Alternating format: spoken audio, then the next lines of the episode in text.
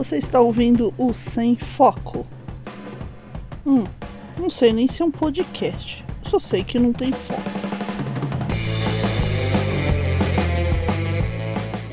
Olá, aqui é Pris Guerreiro falando. Tenho alguns recadinhos para vocês. É rapidinho, tá, gente? Primeiro que quando a Tati gravou esse programa, ela estava trabalhando numa empresa e hoje ela trabalha em outra. Muito mais legal, muito mais bacana do que aquela. Então, tudo que ela falar aqui é sobre a empresa anterior, tá? Segundo aviso, tem alguns palavrões nesse programa, eu não vou censurar. Então, se você não gosta de palavrões, se você é menor de idade, eu não recomendo que você ouça esse programa, tá bom? A gente vai falar palavrão, tá? Não é o objetivo do Sem Foco falar muito palavrão, mas nesse aqui escapou e o áudio é muito grande, gente. Eu tô cansada. Eu sei que é um programa muito longo, tá? Mas a tecla pause tá aí para vocês poderem usar. Vocês podem parar o programa, ouvir um pouquinho hoje, um pouquinho amanhã, um pouquinho depois, tá bom? Sem pressa alguma. Apenas ouçam, porque muitas das situações que a gente gravou aqui, tenho certeza que vocês já passaram ou ainda vão passar. Espero que não passem, de verdade. Bom, é isso. Fiz Guerreiro Desliga e curtam aí este Sem Foco sobre o trabalho e suas angústias, mazelas. Ai, meu Deus.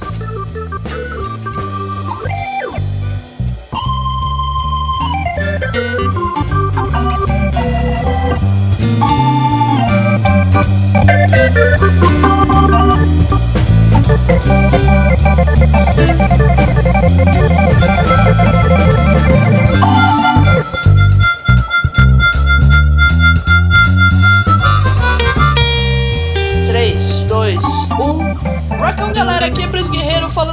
diretamente do Estúdio Quarto.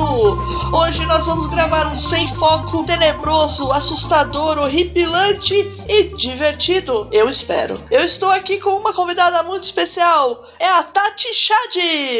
E aí, gente, como é que vai? Diz Oi, aí. eu sou o Goku, só que eu não sou o Goku, eu sou a Shade, eu sou o Godzilla confuso. E eu tenho muitas coisas que eu tenho confusão e a gente vai discutir todas elas hoje. Opa, será que a confusão é sua ou será que a confusão é imposta por outras pessoas? Vamos descobrir! Ahaha. Vamos lá. Diz aí, Tati, quem é você aí no, no universo e tudo mais? Bom, eu sou designer por profissão, mas é algo que eu gosto bastante. E eu também sou pauteira do Mundo Freak Confidencial, onde eu conheço a minha querida e maravilhosa colega Pris Guerreiro.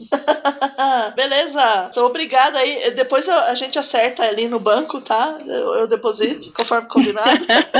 Tranquilo. E, e- e a gente vai falar hoje sobre o quê? Pô, Pode destrinchar aí. Bom, a gente vai falar hoje sobre pessoas escrotas. Não, mentira. A gente vai falar hoje verdade. sobre comunicação. É, também. Sobre comunicação não violenta e coisas desse gênero. Uau. Então vamos lá, né? O que, que seria uma comunicação violenta? Na verdade, a comunicação, ela tá meio que intrínseca dentro da gente, né? A gente não nota que ela tem é, vieses e força, né? Todas as coisas que a gente fala, existe um significado por trás. Só que a gente não nota isso. A gente tá tão dentro da sociedade, a sociedade impõe certas regras na nossa vida que a gente não nota que a gente tá falando coisas que podem afetar a vida de outras pessoas. Palavra mais minúscula pode afetar a vida de uma pessoa de uma maneira muito ou boa ou ruim. Às vezes neutra, normalmente é neutra, mas ah, tem, tem pessoas que afetam a vida de, de outras pessoas de um jeito muito ruim. No meu caso, eu tenho vários eh, exemplos de chefes e amigos, etc., que acabaram afetando a minha vida de um jeito que eu não gostei. E também tenho vários outros exemplos de coisas boas que aconteceram na minha vida por pessoas que falaram coisas que eu precisava ouvir na hora e afetaram e coisas que afetaram aquilo que eu tava vivendo. Então a gente tem que cuidar no, no máximo possível o jeito que a gente comunica as palavras que a gente fala. Você diria assim que palavra tem poder? É isso aí, a palavra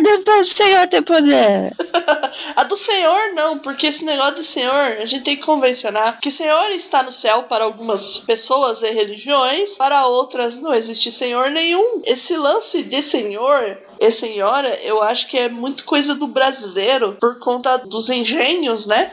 Que você tinha É um verdade. senhor de engenho e a gente tem essa cultura péssima de ser assim, é, o empregado que abaixa a cabeça e faz sim senhor, sabe? Que é muito ruim. A gente não consegue se desvencilhar disso. O Vagas Arrombadas está aí para nos provar que o brasileiro médio, quando se acha empresário de alguma coisa, ele quer ser, na verdade, um senhor de engenho, quer escravizar as pessoas. E nos escritórios isso acontece também, de uma forma que muitas vezes a gente não percebe. A gente é mais sutil, né? É mais sutil e a gente só percebe mesmo, só se dá conta quando é tarde demais e a gente tá doente. Né? Exatamente. Porque essas coisas elas vão deixando a gente doente, elas, elas vão minando a gente. É só lembrar de quando você começa a trabalhar na empresa, você é uma pessoa cheia de sonhos, expectativas, você quer mudar o mundo, né?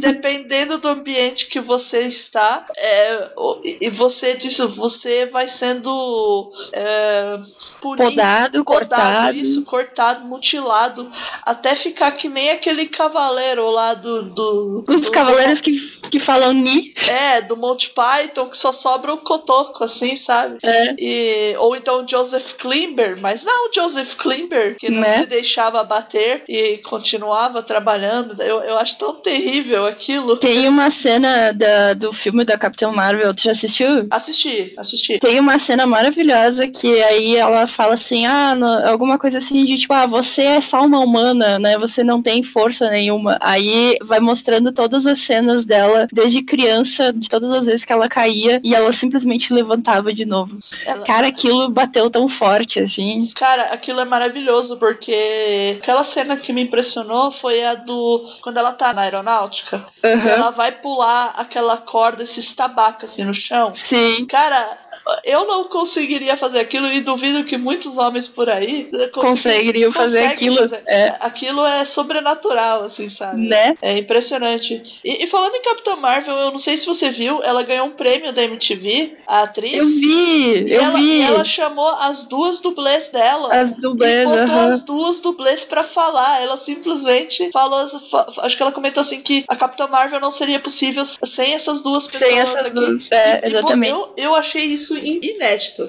Eu acho isso fantástico, eu acho isso maravilhoso. É, tipo, a, a, atriz mesmo que faz a Capitã Marvel, ela é uma pessoa assim, singular, sabe, dentro de, desse mundo de atrizes. Porque ela dá muito valor a todas as outras pessoas e a, a própria atuação dela na Capitã Marvel dá pra ver o que ela sente, sabe? Dá pra ver que ela é diferente. Cara, ela, pra mim, assim, ela encarnou mesmo a Capitã Marvel e a Bry Larson, Bry Larson, né, o nome dela? O Brie é, Larson. É, é Brie Larson, Brie acho que Larson. é. Ela realmente é a Capitã Marvel, assim. É, é como, pra mim, é como o Chris Evans é o Capitão América, sabe? É verdade, é verdade. E o, o cara é o Wolverine lá. O Hugh Jackman, né? É. Que é um nome difícil, né? Hugh Jackman. Foram muitos Wolverines pra aprender o nome desse cara. É verdade. então, assim, como aqui eu sem foco, eu já perdi o foco que a gente tava falando mesmo. Essa é a vantagem de, de, ser, de você estar no sem foco. Porque, Exatamente. Porque eu não vou ter que cortar isso. Isso vai maravilhosamente pro programa. Porque se não for. E vai ter pessoas que vão se, se, se identificar com isso. Sim, tem, todo mundo tem que se identificar com isso, gente. Não dá para ser certinho 100%. É verdade. Ainda mais uma pessoa que nem eu, que tem TDAH, né? Vocês devem conhecer o PQPcast também. Não sei se dá pra fazer jabá. Pode fazer jabá. Eu não conheço PQP. Como é que é? PQPcast. Tá bom. Esse Trava-Língua Cast, ele é sobre o quê? ele é normalmente sobre qualquer coisa, mas ele, ele tem uma. Um, um, um um, uma tarja do programa, não sei como é que fala isso, que ele, ele é sobre TDAH. E aí se chama Tribo TDAH. E é onde a Tata Finoto, ela também tem TDAH. E ela fala bastante sobre as peripécias das pessoas que têm TDAH e como isso afeta a vida delas. Então, então vamos definir aqui rapidamente o que é TDAH. Eu não sei direito. TDAH, na verdade, é, chama, é uma sigla para transtorno de déficit de atenção e hiperatividade. Pera Mas, aí, na verdade. Um ponto. Pessoas com TDAH são burras? Sim não. Não? não, ótimo, beleza, segue daí.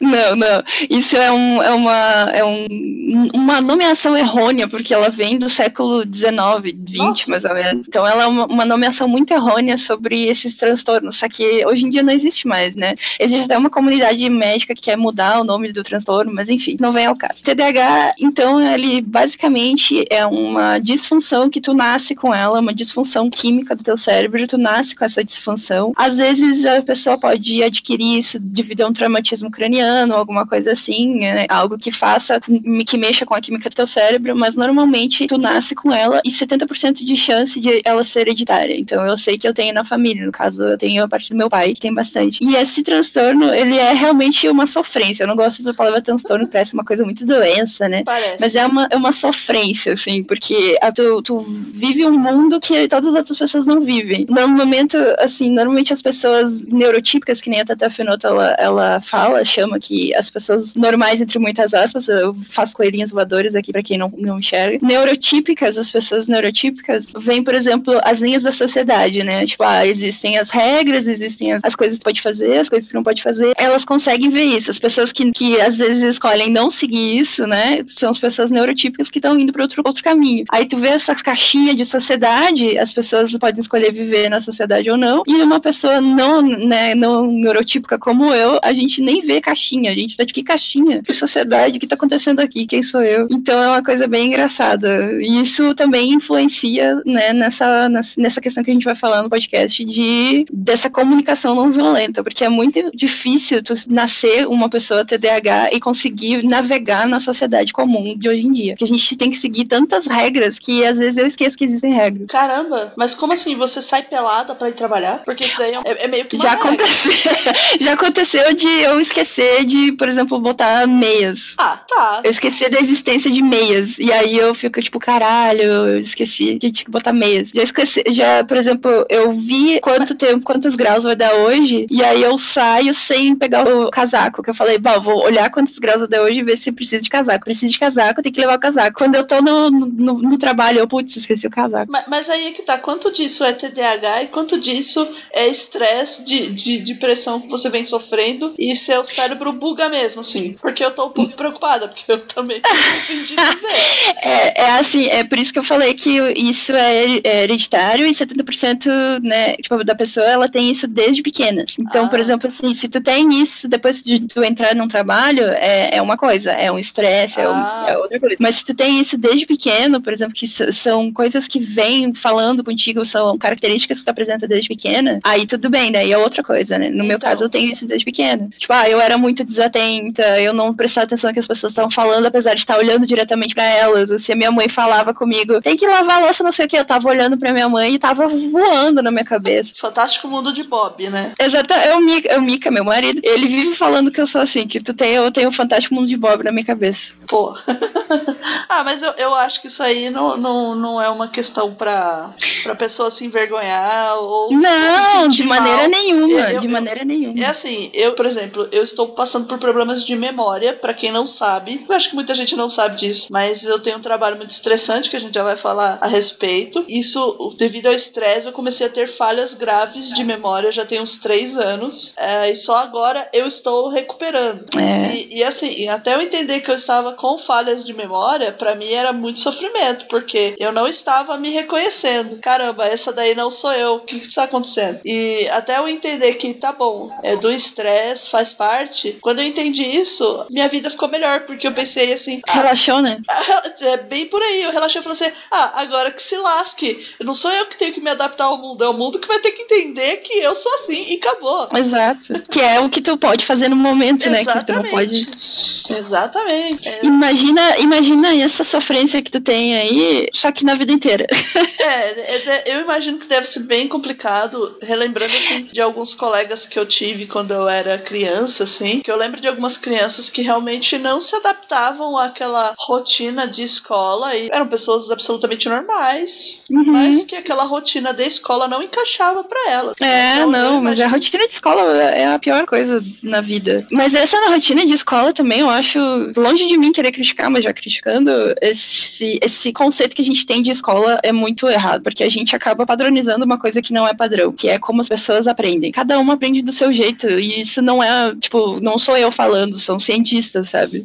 Todo Sim. mundo tem um, tem um ritmo, né, de como aprender as coisas. Isso, mas, mas para você poder dar. Tem um outro problema. Para você poder dar escola pra, pra massa, você tem que nivelar de algum jeito. É. É um padrão, você tem que criar um padrão e ir nivelando. Só que tem casos que a criança não vai se adequar. E aí o que faz? Você tira a criança daquele convívio ou você adapta a sua aula um pouco para aquela criança. Sabe? Né? Eu acho que dá para fazer um ganha-ganha aí, ninguém sai perdendo. E também o eu acho que o diagnóstico do TDA, TDAH, certo? Isso. O, o diagnóstico também ele, ele é complicado.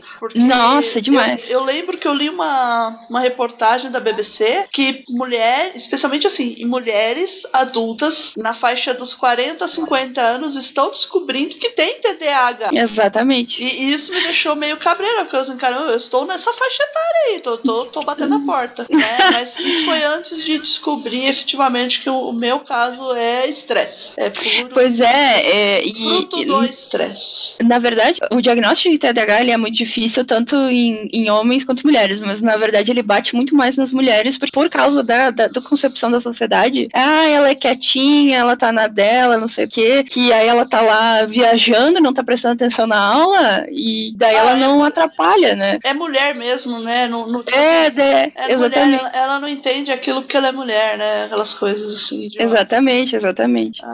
Tem, tem até 10 anos atrás, se eu não me engano, o TDAH ele acreditava-se que com o tempo ele ia desaparecer, mas na verdade agora a gente está entendendo que a pessoa, ao longo que ela vai crescendo, ela vai criando mecanismos para conseguir se adaptar na sociedade. Ah. Por isso parece que desaparece, mas não desaparece, ele tá ali. É, é como uma pessoa que tem diabetes, ela toma ela tomando remédio, fazendo controle, ela tá ok. Exatamente. É basicamente a mesma coisa. Ela consegue conviver com isso, mas eu acho assim, é a minha opinião, ela, ela tem que entender o que ela tem. Exatamente. Eu acho que a partir do momento que a pessoa consegue entender, ok, eu tenho isso, como que eu cuido, ela segue em frente. Uhum, assim, claro uhum. que não vai ser tão simples assim do jeito que eu tô colocando, né, gente? Por favor, tem que ter aí envolvido, acho que médico, terapeuta, é, uhum. a, a, própria psiquiatra, neurologista. É, a própria pessoa querer também, né? Ah, isso é um pato. É 70% a, da vontade, se a pessoa tem vontade, é a melhor coisa. É, a pessoa se aceitar, porque é uma coisa por conta da própria sociedade, a pessoa não vai querer se aceitar por causa do preconceito, né? Porque uhum. você vai falar para uma, por exemplo, eu, eu trabalho com muita gente que é ignorante, assim, ignorante no sentido de não querer saber. Não, não é nem que não querer saber. A pessoa teve pouco estudo, não teve aulas é, suficientes, assim.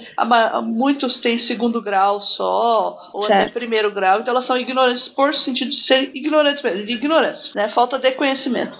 E você fala assim, ah, fulano tem TDAH. Aí o que elas rotulam? Aí é louco. Uhum. Manda pro Juqueri, assim, sabe? Então. Ah, é retardado é mental. Retardado, a pessoa é meio retardada. Desculpa, eu... gente, isso é uma coisa muito feia de você falar, viu? É. Eu, retardado eu lembro... é um rótulo que é uma coisa que devia ser excluída da sociedade. É. Eu lembro até hoje de, de uma menina que virou para mim assim, eu era pequena, assim, acho que eu tava na segunda série. Ela virou assim para mim e falou assim que eu era doentinha. E eu voltei chorando para casa, porque eu não queria ser doentinha, sabe? Aí a minha avó foi no dia seguinte, me levou, me perguntou quem é que foi que falou. E a minha avó deu um sermão para aquela menina na frente e pra mãe da menina, assim, que foi assim, inesquecível. Minha neta não é doentinha, não. Doentinha é quem fala isso. A senhora não dá educação para sua filha? A senhora tinha que ter vergonha na cara, onde já se viu minha nota tira. Minha, minha, minha nota. Minha neta tira notas excelentes.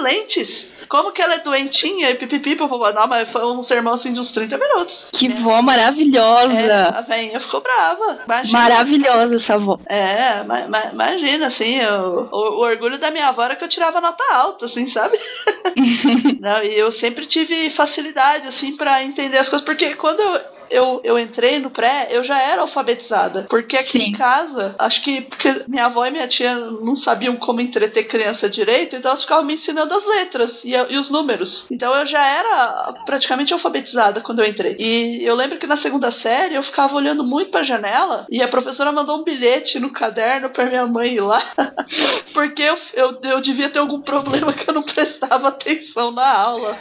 Nossa, que horror. Eu já, é, porque eu já sabia o que estava se passando ali. E, e, era só por isso, porque eu não achava interessante. Então eu ficava Sim. olhando para fora pra, pra, ver, tipo, nuvem, passarinho, sabe? O movimento mesmo. Que a, a escola era, no, a sala de aula era no segundo andar, então dava pra ver um trecho da rua, a quadra. Era bem legal, assim. Que né? massa. Então, e aí a professora achou que eu tinha problemas, né? e eu não tinha. O problema Ai. era a aula dela, que era chato pra caralho. e não tinha desafio. É difícil, é difícil. O Brasil e, e, e estudo, né, É, e escola, e esse sistema que a gente tem de educação é, É, muito é que o sistema de educação ele já te prepara para você servir alguém. É verdade. Quando você tá na escola, você tem que obedecer ao professor, você tem que seguir aquela matéria, aquele currículo. Você não pode, tipo, ter uma ideia diferente. Especialmente, por exemplo, vamos pegar uma matéria aí exatas, matemática, tá? Quando a gente aprende alguma coisa em matemática, você tem pelo menos uns, vamos colocar assim, uns três jeitos de resolver uma conta. Uhum. O professor ele te passa uma. Se você fizer diferente daquilo, porque às vezes você não entende aquele jeito, não faz sentido nenhum pra você. E você e você consegue desenvolver de outro jeito, o professor fala que tá errado e que você tem que seguir aquele jeito lá que não se encaixa pra você. São Então, fórmulas, né? Tu tem que É. decorar as fórmulas. E tu que não tem que entender a lógica da matemática. Isso, exatamente. Eu comecei a entender melhor matemática quando eu fui fazer cursinho, porque no cursinho o professor, ele, pro cursinho é interessante que você passe no vestibular. Então Uhum. ele vai te dar as dicas, né? Ele vai te ensinar de um jeito mais fácil pra você ganhar tempo na hora de fazer a prova e ele vai te ensinar a raciocinar em cima daquela questão. É claro, se for um cursinho bom, né? Um Né? cursinho meia boca. O que eu fiz, eu não sei nem se existe ainda, mas ele, ele tava preocupado nisso. E era bem legal, porque você entendia o porquê das coisas. E, e aí era só você ir desenvolvendo. Então era um, um jeito diferente. Você aprendia outra visão. Então, Que bacana. porque ele não tava querendo preparar alguém pra servir. Porque a escola basicamente é isso. É você É, ele aprender- queria alguém pra resolver o problema, né? É, você pega aqueles alunos que não se adaptam, ah, ele é o bagunceiro, ele é o, o É, turista. rotulando já, né? Já rotula, você já ganha um rótulo ali. E aí você vai pro mercado de trabalho, né? Que nas, nas entrevistas lá de emprego, eles, se eles não pegarem o, o- Eles procuram pegar, às vezes, nem pelo currículo, mas é o quem tem mais cara de subserviente mesmo. Exatamente. A pessoa que não vai dar problema, sabe? Uhum. É, eu, eu encontro muito isso, porque, né, eu já fiz de tudo na minha vida, já, né, não que nenhum trabalho é demérito, entendeu, mas já fui garçonete, já fui de atendimento, de, de, de loja, de departamento, já fui tudo, tudo. E eu também sofri muito isso na minha vida de, por exemplo, eu ser uma pessoa que tem uma personalidade muito forte. E aí, esse, esse negócio de personalidade forte, eles usam como desculpa pra, ah, ela vai criar caso, se, né, falar alguma coisa, ela vai criar caso. É, ela é geniosa. Ela é tem a- geniosa, exatamente. Mas aí, Exato. mas será que você que tá errado ou será que são eles que não, não por exemplo assim, eles não, Não querem... sabem usar isso, né, É, a favor dele. Exatamente, porque eu penso assim que uma pessoa de, de gênio forte, ela vai ser questionadora, ela, ela vai questionar, ela pode melhorar processos, porque Exatamente. vezes os processos eles são morosos e lentos e errados, sabe? Você otimizar as coisas, uma pessoa Ou defasados, né? é, defa muita. Nossa, defasada é o que mais tem lá no meu serviço. Pelo amor Né? E assim, você otimiza as coisas. E às vezes é bom você utilizar esse, esse talento das pessoas, sabe? Ela vai questionar, mas por que você carimba três coisas assim? Sendo que Né? se você tiver um carimbo que agrega essas três informações, já resolve. E as Exatamente. pessoas, não, porque tem que ser assim, sempre foi assim. É a síndrome de Gabriela, né? Eu nasci assim, eu sou assim, eu morro, vou morrer assim. É, exatamente. Ou aquele, ah, porque a gente já tentou assim e não deu certo. Não, mas peraí, como assim não deu certo? Por que que não deu certo? Exatamente. É E aí as pessoas não querem saber, né? Elas não querem ver o porquê das coisas. Não, não quero. E aí, no ambiente de trabalho, isso vai ficando evidente e vai ficando nocivo a partir do ponto. Aí tem umas frases que você colocou aqui, que eu vou, eu vou, eu vou ler, e aí a gente vai discorrer a respeito disso. Ó, por exemplo, essas frases que minam a gente. Vai dar o que você ganha mais. Vai estudar, caramba. Elogiar essa. Devia ser crime inafiançável. Um comentário no YouTube reti- de retirado do ar, né? É, tomara que você sofra muito. Beijo, seu otário. Lá do discurso do Papo de Homem. Vai dar meia hora de bunda com o relógio parado. YouTube de garoto que sofre por homofobia. Cara, olha que coisa escrota, meu. Ai, é, é absurdo, né? E aí tem. Pô, gente, para de ser escroto e julgar as pessoas que vocês não conhecem. Sério, escrotíssimo. Instagram do PC Siqueira de uma garota que o defende usando da mesma agressividade. Assim, é, é muito bizarro, né, cara? A internet ela traz essas coisas é, tóxicas. E, Nossa, é e- demais. E, abjetas demais. Quer ver? Eu quero trazer um aqui que eu tava conversando com, com um amigo meu, o, o Atila. Não é o biólogo, mas ele é, é uma pessoa muito, muito legal, que é o De Boas Necess- Necessário, né? Ele tava pistolaço com uma, com uma menina. Peço aos amigos que denunciem essa homofóbica. Já entrei em contato on online com a Delegacia de Repressão a Crimes na Internet. Se eu tiver que ir lá pessoalmente, para mim é fácil. Mas temos que denunciar essa gente, até que eles entendam que isso agora é da cadeia. Denunciem essa pessoa, essa mulherzinha. Aí hum. eles, ela, o que que ela escreveu, né? Ela escreveu assim: vai bichona, usa o, o usa mais o fato de dar o pra se vitimizar. Porra, seja um gay macho, caramba, né? Eita! É, e tipo assim, a pessoa, ela é bem. Nem, nem dá pra começar de, de, de, falar o quanto todas essas informações são erradas, né? Mas Não, é, é, tu, é, tudo errado, assim, e ela acha que tá abafando. No final, ela é uma biscoiteira, que eu, eu, eu andei lendo a timeline dela, denunciei também. Ela é uma biscoiteira que só quer aparecer, mas, cara, tem tanto jeito bacana de você aparecer no Twitter, não precisa ser imbecil assim, sabe? Precisa uhum. ser escroto. E ainda mais com, com tanta pessoa LGBT que morre, a média de, de vida de, de, uma pessoa LGBT são 35 anos, cara. É verdade. Meu, é, é tipo na idade média, assim, que as pessoas em geral viviam é, é, esse tempo assim, as pessoas pobres, né? Claro Sim. as pessoas com mais dinheiro, mais condições viviam um pouquinho mais. É, e é dessas que a gente tem mais notícia, mas caramba, é um comentário assim, é escroto. É por causa da lei nova, né? Uhum. E assim, essa mulher aí, ela é, é difícil, viu? E ainda se diz advogada. Não vai entender. Nossa. O operador do direito tem mais obrigação de estar de, de tá dentro das leis, assim, o que, eu, o que eu sempre me ensinaram nas aulas de direito, sabe?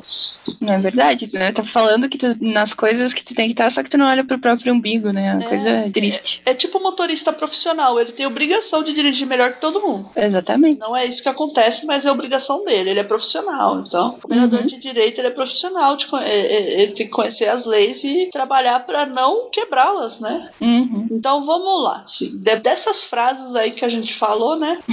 o que todas elas têm em comum, Tati? Oi? Repete de novo, eu não ouvi.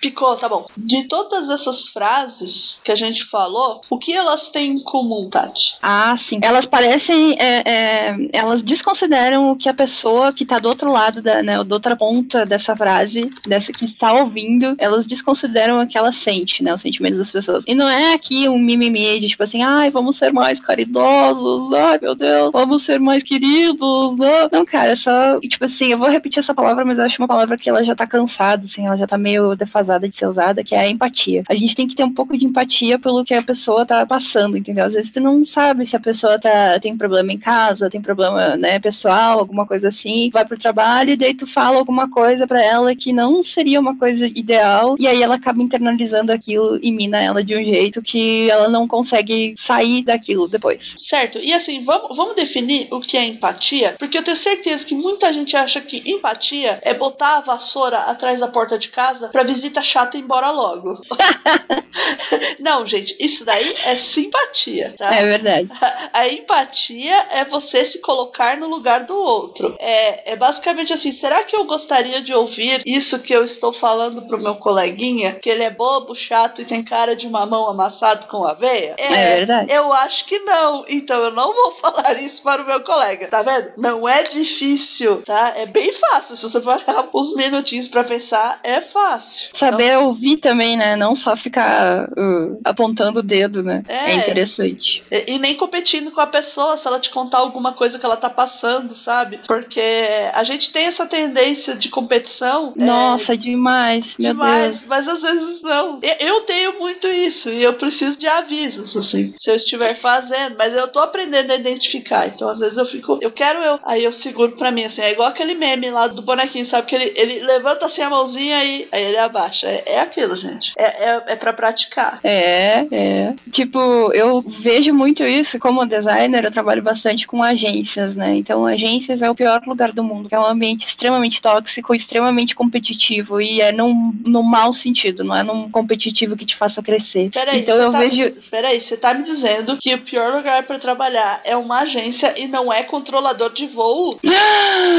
Estou chocado. Vamos lá. Conta aí. Também, controlador de voo também deve ser uma, uma é, é, carga de estresse do caralho, né? É estressante. É, é uma das profissões mais estressantes que tem, de acordo com uma pesquisa que eu vi em 2000 e lá. Eu vou fazer uma pesquisa aqui rapidinho aqui. É profissões mais estressantes do mundo. Do mundo, tá? Não vou nem pegar Brasil. Ó, oh, caramba, mudou, hein? Mudou. Do mundo. Profissionais de TI, área de tecnologia da informação TI é uma das áreas que tem mais crescido nos últimos tempos. Cara, é a primeira. Médico, é. médico vem em segundo, engenheiro em terceiro, operador de telemarketing em quarto, professor em quinto, gerente financeiro, coordenador de recursos humanos e gerente de operações. Cara. Pois é. Aí, e eu acho que esse Calma TI, aí. ele engloba tudo, né? É. O nome. Ele engloba também, por exemplo, eu que sou designer, de, de desenvolvedores, etc. É, olha só, o nono é operário e o décimo, por incrível que pareça, é líder religioso.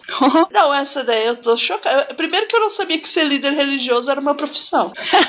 eu, eu, eu tô, tô, imaginando agora, coitadinho do Papa, né? Tadinho, tadinho de Silas Malafaia. Putz, grila, que, que, que dó deles, né? Mas, enfim, que dó. Não é ironia, não. Eu tô com pena mesmo, tô chorando aqui, lágrimas. Uhum, então, lágrimas de suor. É, então eu acho que talvez o designer ele entre sim no profissional de TI, porque basicamente é, trabalhou com computador é TI. É, né? eu também vejo isso. Então vamos, lá, e conta que, como que é o ambiente da agência, para quem não sabe. Minha Nossa Senhora.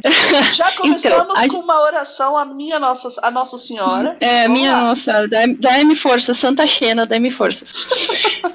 agência é um lugar onde tu, tu quer fazer uma, uma revista, tu quer fazer um site, tu quer fazer um folheto. Não é a gráfica que tu pede pra agência. Tu vai lá na agência e diz assim: Eu quero fazer um folhetinho da minha convenção, por exemplo, sei lá. Ou um folhetinho da minha barbearia. barbearia. Aí tu vai lá, fala com, com a pessoa responsável, né? Que é o comercial, normalmente é o comercial. E aí ele vai, esse comercial pega todas as informações que ele precisa e passa pro pessoal interno, que é designer, desenvolvedor, né? Daí tem toda aquela galera lá. Normalmente isso se chama briefing, né? Que tu pega, junta todas as informações que tu precisa e leva para o pessoal interno. Se chama briefar, que as hum. pessoas gostam de falar. Briefar, meu Deus. Briefar. Fazer o um e... rascunho da coisa, né? Isso, fazer o um rascunho de todo o projeto que tu precisa, né? Daí, é. E saber o que tu precisa, no caso. O comercial tem que saber muito bem o que ele está vendendo e o que, que ele, o que que o entender o que que o cliente está precisando. A partir daí, a gente se reúne como, né, com o desenvolvedor, com o comercial, com a menina do planejamento,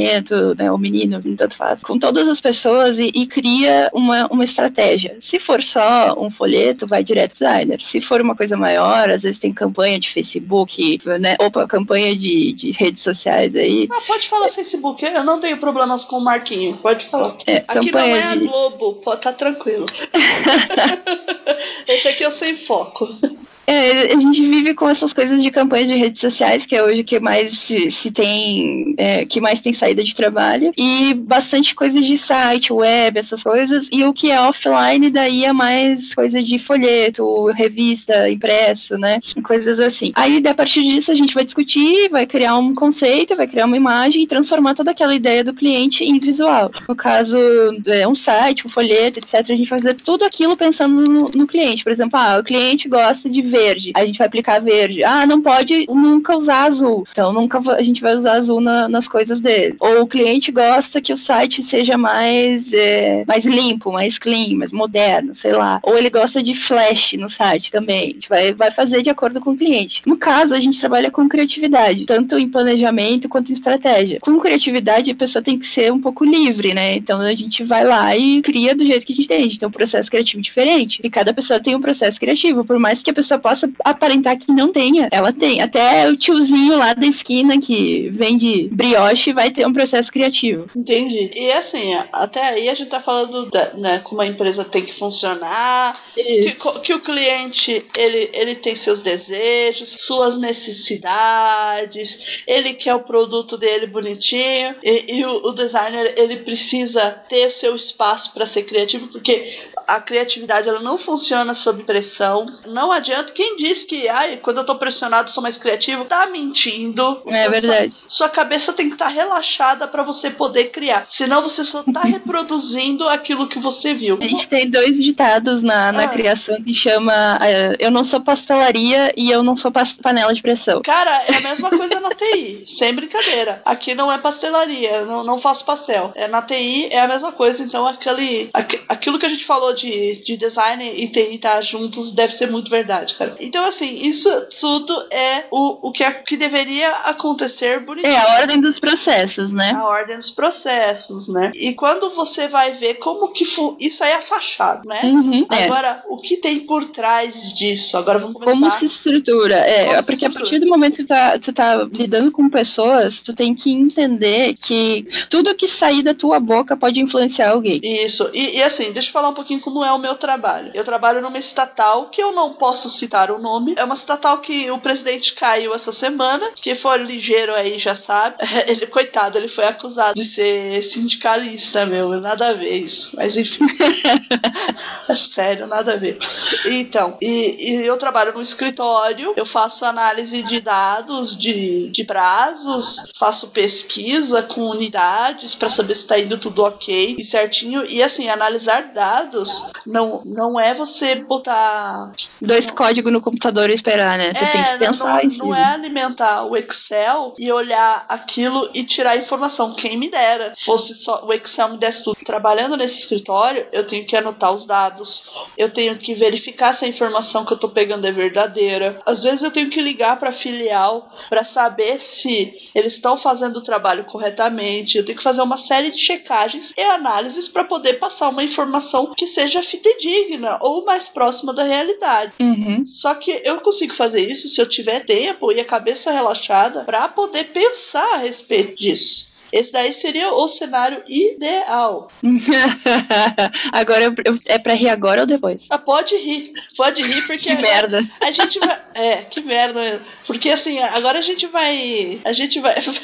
Vamos entrar nos exemplos práticos.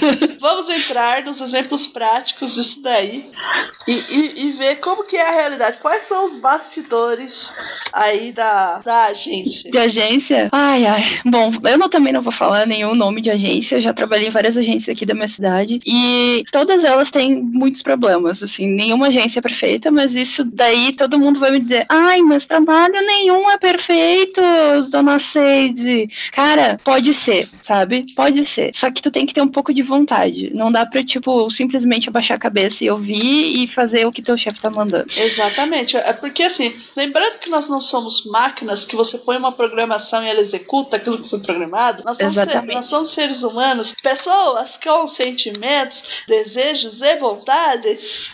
Tá? Exatamente. Às vezes você tá com uma caganeira, você precisa ir no banheiro. Você... Uhum. Quem consegue pensar com caganeira, gente? Não dá. não dá pra pensar. Já tive, não dá. Eu tenho intolerância à lactose sei bem como é essa é. sensação. Às vezes não dá. Às vezes você pensa em ir ao banheiro, já foi. Já era. Não Exato. Segurou, não segurou.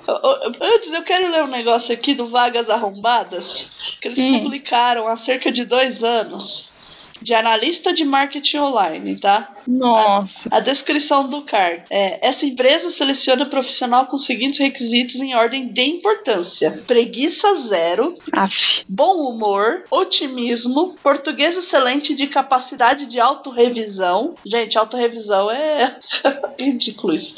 Não ter problema em perguntar coisas, se posicionar e me posicionar Agilidade Oi? é. Você tem, não pode ter medo de perguntar coisas, você tem que se posicionar e me posicionar. Eu não entendi essa frase, me posicionando o quê? Você é louco? É tipo, tipo assim, olha, se a gente pintar esse cachorro de azul, eu acho que não vai ficar legal, viu? Aí o cara, ah, pinta de azul. É, é mais ou menos isso. Você vai falar pro cara e ele vai talvez te dar essa resposta, porque chefe é assim.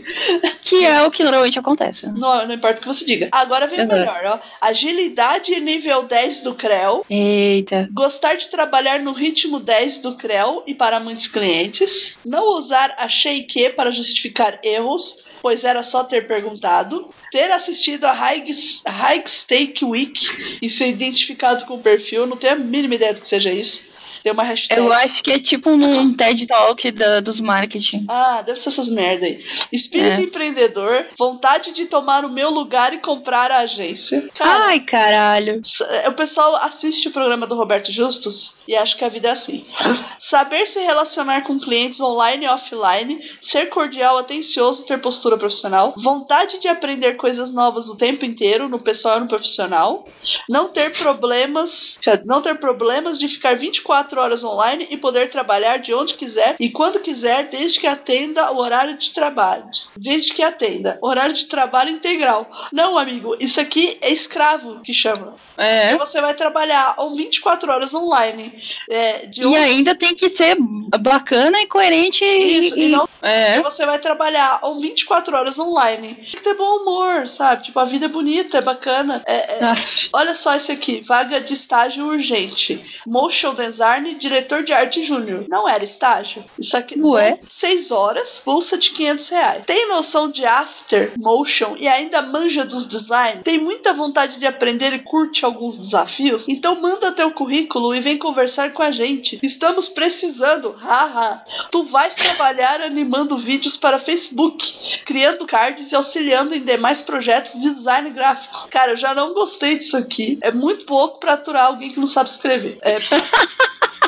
Pré-requisitos: conhecimento comprovado em After, Motion, Premiere, Diferencial, Photoshop Illustrator. Nossa. É, porque assim, você tem que ter um certificado é, enquanto estagiário para poder trabalhar lá, cara. Certificado. As empresas. Ah. Certificado da Adobe, da Microsoft, É, sabe? PHD. Certificado, para você ser um funcionário certificado, você tem que, tem que pagar o curso, né? E pagar as provas de certificação, não é assim? E que não são baratas, né? É, Eu pelo meu marido, que é programador. É, ou se você é muito bom no Photoshop, você faz o certificado, cara.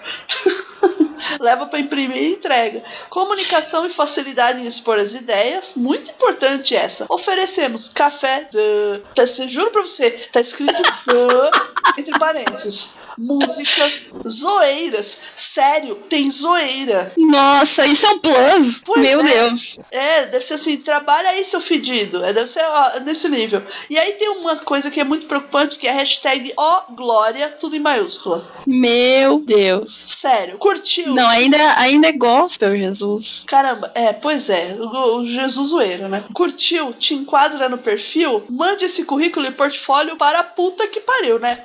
Pelo amor de ah, Não, o nome do lugar, cara, o nome do lugar, eu vou escrever pra você no Discord, mas eu não vou falar, tá? Porque se- eu não quero dar, dar, dar biscoito pra isso. Ah, fi. É muita coisa de. É gospel, cara. É, é muito gospel. Nossa. Então, assim, gente, é, é, é- é- isso tudo aqui, o, o café do, sabe? É, é ridículo. Então, assim, partindo desse É, é tipo assim, eu acho legal quando é divertidinho, assim, que nem a Netflix, por exemplo, o social media da Netflix, eu acho genial. Mas existem, limite. né, existem linhas, eles existem limites que não devem ser atravessados. É, sabe? É uma coisa muito louca. Que nem o Vagas Arrombadas, ele tem o bingo, né? De 2009, assim, das vagas. Que é assim, ó. Hum. Startup. Hum. Se aparecer lá no anúncio startup, você vai marcando aqui, ó. Não vira apenas pelo dinheiro. Estagiário com experiência. Ah, eu achei esse agora. Maravilhoso. Contratação PJ com horário fixo. Espírito empreendedor, como eu odeio isso, cara. Nossa, demais. No dress code. É, não cumprimos horários, cumprimos metas. Ai, Mentali- pau no teu cu. Ui, desculpa. Tudo bem. Mentalidade de dono. Permuta. Nome do cargo aparece em inglês. Para quem precisa mesmo, não remunerado.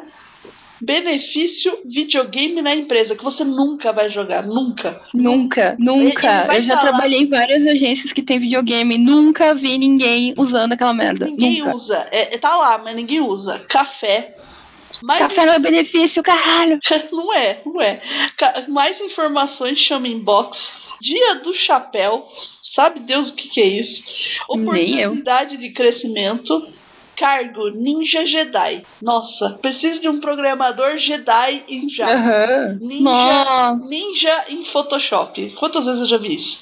Né? É, Freela Não, isso quer dizer que a pessoa vai sugar o teu sangue, mas vai sugar o teu sangue numa coisa ruim, não, não, não, não, não como uma coisa boa, tipo, te oferecer pra evoluir, né? Só Não. quer que tu dê pra empresa e foda-se. É que é você pronto já, ó. Freela fixo. No amor, meu Deus, eu fiquei com medo disso. Pra mulher é muito perigoso esse negócio aí. Vem no amor, sabe? Tipo, Né? Vai rolar ali. Vila Olímpia. Isso, isso aí é, é uma, uma coisa muito regional aqui de São Paulo, tá? Deixa eu te explicar. Na Vila Olímpia, que é um bairro que fica na zona. mais pra zona sul, ele é cheio de empresas de TI. Tá? TI, design, agência, tem muita agência que é lá. Então, é meio que uma, um foco. É o Vale do Silício da, de São Paulo. É, é o Vale da Morte, né? Não saber. Meritocracia. bo- boa aparência, que é proibido ter isso em anúncio de vaga. Sem filhos. Isso também é proibido, né? É Porque. proibido, porque você está discriminando a pessoa, né? Uhum. A- Agora que a gente já leu tudo isso, eu vou fechar aqui o Vagas Arrombadas, senão essa- esse programa não sai, não avança, a gente fica só nisso. A gente pode até fazer um programa mais pra frente de Vagas Arrombadas. Maravilhoso. Top 10 do Vagas Arrombadas, cara. É, Conta aí como é a realidade, né? Vamos contar agora como que é a nossa realidade da, da, da situação. Vamos lá. Eu, eu, eu- eu vou chamando o tema. Beleza. E eu, eu vou chamar o primeiro tema, aí você fala como que é aí. Horários de entrada e saída. Olha, já trabalhei em várias agências e todas elas têm a mesma coisa em comum. Tu precisa cumprir as 8 horas. Só que se precisa cumprir as 8 horas, tecnicamente tu não precisaria, tipo, ah, cheguei meia hora atrasado, vou compensar depois. Elas não. No, onde eu estou no momento, tu precisa sa- entrar às 8 e meia e sair às 6 e meia. E se tu não bater o dedinho lá, bater o ponto nessas horários, o teu chefe vem te cobrar de por que que tu tá fazendo isso diferente. Nossa. E aí tu diz, nossa, me atrasei, sei lá, o carro quebrou, trânsito, whatever. Ele não aceita isso, porque ele fala, porque eu não posso fazer isso. Eu não porque se tu se tu faltar 10 minutos no final da semana são 60 minutos e é uma hora da pessoa que ela não trabalhou. Caraca! Ele já falou isso na minha cara. Não, ele, faz essas contas assim, você tá trabalhando pra quê? Pro, pro pai do É. Chris? Não sei, pode ser, pode ser. Mas é, é que, Pera- tipo assim, só um é, minuto, é cara. uma, uma minação de, de coisa que, que me entra na cabeça, assim, e eu não consigo tirar, sabe? É muito difícil.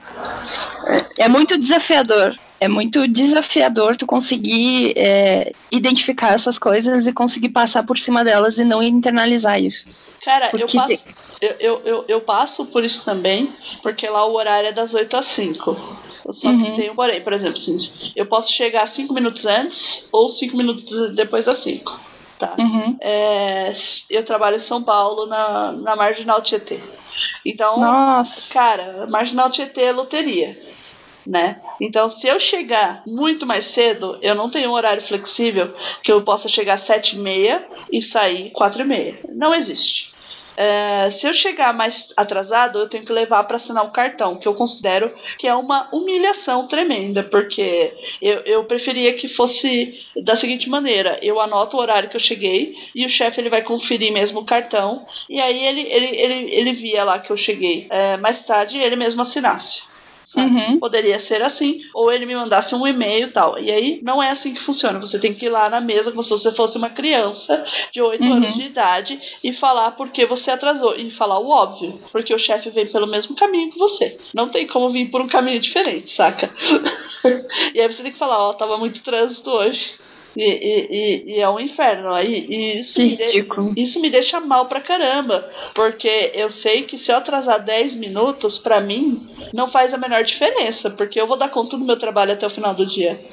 E, Sim. e eu sei que nesses 10 minutos. E outra que, tipo assim, esse- essas coisas que ele faz não faz diferença também, por exemplo, pra. Eles dizem que faz, mas não faz. Não na faz. parte de financeiro, sabe? Não. A, a financeira não tá nem aí se tu chegou ao horário que tu chegou. Ela só quer saber o horário que tu chegou pra depois descontar ou não das horas, ou né, do teu salário, ou, ou das férias, etc., do, do sistema que tu tiver na tua empresa. É só. É, é, é, só isso e também às vezes são centavos, sabe? Tipo, efetivamente nem dá diferença nenhuma mesmo no teu salário. Não dá. E, e, e outra coisa também, é importante é o trabalho estar tá pronto. E nesses 10 minutos que você atrasou, os seus colegas que chegaram cedo, eles estão batendo papo, conversando, falando, uhum. falando do jogo que teve no dia anterior, contando piadas, sabe? E, se você parar pra pensar o tempo que você ficou no trânsito, é, é, é, é a mesma coisa que eles ficarem produtivos. Os, tá todo mundo improdutivo, mas só você, que é o, que é o, que é o Zé Ruela, que vai ter que ir lá passar. Que é o errado. É, assinar o um cartão. Aí eu tava tendo muito atraso antes das férias, porque eu já estava cansada, né? E assim, eu tava muito cansada, muito cansada mesmo antes de dar as férias. Então eu tava atrasando, porque eu não conseguia dormir. Eu, eu tava chegando em casa e não conseguia dormir. E Aí quando eu finalmente dormia, tinha que acordar, então aí acabava acordando, saindo mais tarde, pegava trânsito, aí é aquela sucessão de merda, né? Uhum. De até às vezes pegar uma greve aí de caminhoneiros e ficar, chegar às 11, e aí tem sempre aquele desgraçado que ele chega mais cedo, né? Sabe? Assim, que ele mora mais perto e tudo mais, e faz questão de chegar cedo. Aí ficam te comparando, mas fulano mora perto da sua casa, mora na, sei lá, mora na Penha também, e chegou. Só que assim, o fulano, a Penha é grande, tá ligado? Sim. ele mora, o cara mora, no caso, ele mora mais na divisa com onde é o bairro do trabalho do que eu. Claro. Então, não, e tem, no, nosso, no meu caso, sempre tem essas coisas. Por exemplo, aqui é muito fácil, entre muitas aspas, coelhinhos voadores, fácil de se locomover se tu tem carro. Ah. Às vezes não, às vezes sim. Mas, por exemplo, eu que dependo de ônibus, eu levava, tinha um trabalho que era do outro lado da cidade, literalmente de um ponto a outro, assim, Nossa. de um extremo ao outro. E eu levava entre uma hora e uma hora e meia para chegar lá. Então eu, ter, eu tinha que sair seis e meia, sete horas da manhã para chegar oito e meia no trabalho. Nossa. E aí tem gente que sei lá, morava perto, acordava 8 e 10 e tava no trabalho 8 e 40, sabe? Nossa, mas. Aí, a... Aí é difícil, porque tu, se tu atrasa 10 minutos, ah, porque tu não pode atrasar 10 minutos, mas a filha da puta que mora ali do lado, não tem problema, né? Cara, é, é, é terrível isso. Teve uma vez me compararam com a mulher que morava na rua do lado, tá ligado? Ah, mas fulana chega. Aí eu falei assim, a fulana mora aqui do lado, ela vem a pé, sabe? Não tem, não tem comparação, é ridículo, né? Nessa, época, nessa época eu trabalhava na, em, em, outro lugar, eu trabalhava na Paulista, né? E eu falei assim, ah, mas fulano chega, chega, chega rápido porque é, teve uma greve geral em São Paulo, né? E, e, a trouxa que foi, sabe? Assim, foi, passei quatro horas no ônibus na época pra ir trabalhar. Porra. Meu, mas por quê? Aquela mentalidade, eu preciso ir, eu preciso ajudar a minha empresa. Cara, a empresa tá cagando pra você. É verdade. E demora Normalmente muito. ela tá. É muito difícil ter uma empresa que não é assim. Não, é, é eu diria que a maioria tá mesmo. E, e lasque se você é uma peça substituível do sistema. Porque uhum. eles te ameaçam sempre. Aí não custa nada botar uma vaga arrombada lá de preciso, sabe? E aí é já verdade. vai pagar o próximo caboclo menos que você. Eu trabalhei para um, yeah. eu trabalhei pra um cursinho famoso aí, o Objetivo, falo mesmo, que é um lugar horrível para se trabalhar. Foi o pior lugar que eu trabalhei na minha vida. Por mais assim que eu tenha meus problemas com a empresa atual, sabe, Sati? É, uhum. Trabalhar no objetivo foi a pior experiência da minha vida. E foi meu primeiro emprego. Nossa. Cara, foi o pior. É assim, do chefe nem olhar pra tua cara, nem, nem, nem te falar nenhuma vez assim se tá fazendo um bom trabalho. É pedir coisas do tipo, eu quero aquele arquivo amarelinho que tá no computador. A partir do momento que você olha pro computador e tudo que tem lá são pastas e pastas são amarelas você fica assim, caralho, Zé, esse arquivo, sabe? E um cara totalmente escroto, um ambiente assim, tóxico pra caramba, meu. Que também tinha o lance dos horários, né? E aí. Sim. E, e, ah, e tem outra coisa lá, eles puseram uma vez o ponto eletrônico, né? Que não era mais tirar a chapeira e resolveram pôr ponto eletrônico. Então você tinha que sair do seu local de trabalho, ir até o ponto e uhum. bater o cartão e passar o cartão e voltar para pegar suas coisas para ir embora. Porque você não podia arrumar suas coisas para ir embora e ir lá pra chapeira pra esperar a chapeira. Nossa. E, e se você não chegasse a tempo, porque tinha umas 10 meninas para bater, sabe? Porque o, o, limite era 3 minutos, olha que absurdo. E você, Nossa. Não, você não passasse seu ponto, ele não passava, ele não fechava seu dia. E aí no dia seguinte você tinha que responder lá por que, que não fechou seu dia. E aí, Flashback. É, meu. Felizmente me mandaram embora com todos os meus direitos. E ainda mentiram na hora de me mandar embora, porque hum. falaram que eu tinha conseguido um emprego na IBM. Ah. Eu descobri. Quem dera? Quem dera mesmo. Eu, IBM me contrata. Se o ambiente não for tóxico, tá? É. E, e assim, a, eu era operadora de microcomputador júnior A. Depois eu descobri que, pela legislação, eu estava contratada como, como operadora de microcomputador, mas na prática eu era digitadora. Então, meu, minha jornada de trabalho deveria ser só seis horas por dia. Aí... Nossa, sem comentários sobre isso, é, sobre aí... a, a, nomenclatura que eles escolhem, porque no meu eu sou designer, né? Ah. Nunca tá na minha carteira, acho que em nenhum. Tenho um emprego só que tá designer, o resto é tudo editor de imagem, não sei o que. É, o técnico em computação da não sei o que. Sabe? É, é tudo umas coisas aleatórias que não tem nada a ver com é, design. não tem nada só a ver. pra não pagar o imposto do design. Exatamente, que é para facilitar, para melhorar pra empresa. Então, assim, eles tinham uma digitadora que trabalhava oito horas que pela legislação tá errado, mas eu só fui aprender isso anos depois, é, estudando direito e tal. E, e aí você vê o quanto você foi enganada, né? E o quanto a empresa lucrou em cima dessas duas horas e, uhum. da sua saúde, né? E, e, é, e, é, terrível isso, cara. E muitas empresas fazem. E essa empresa é um cursinho, cara, um dos melhores do país. Como cursinho eu não tenho queixas, tá? É, é um lugar excelente para você que é aluno, quer prestar um vestibular aprender, os professores são ótimos, mas para você trabalhar lá, cara, é terrível. É um ambiente assim sem sala, tá ligado? Assim.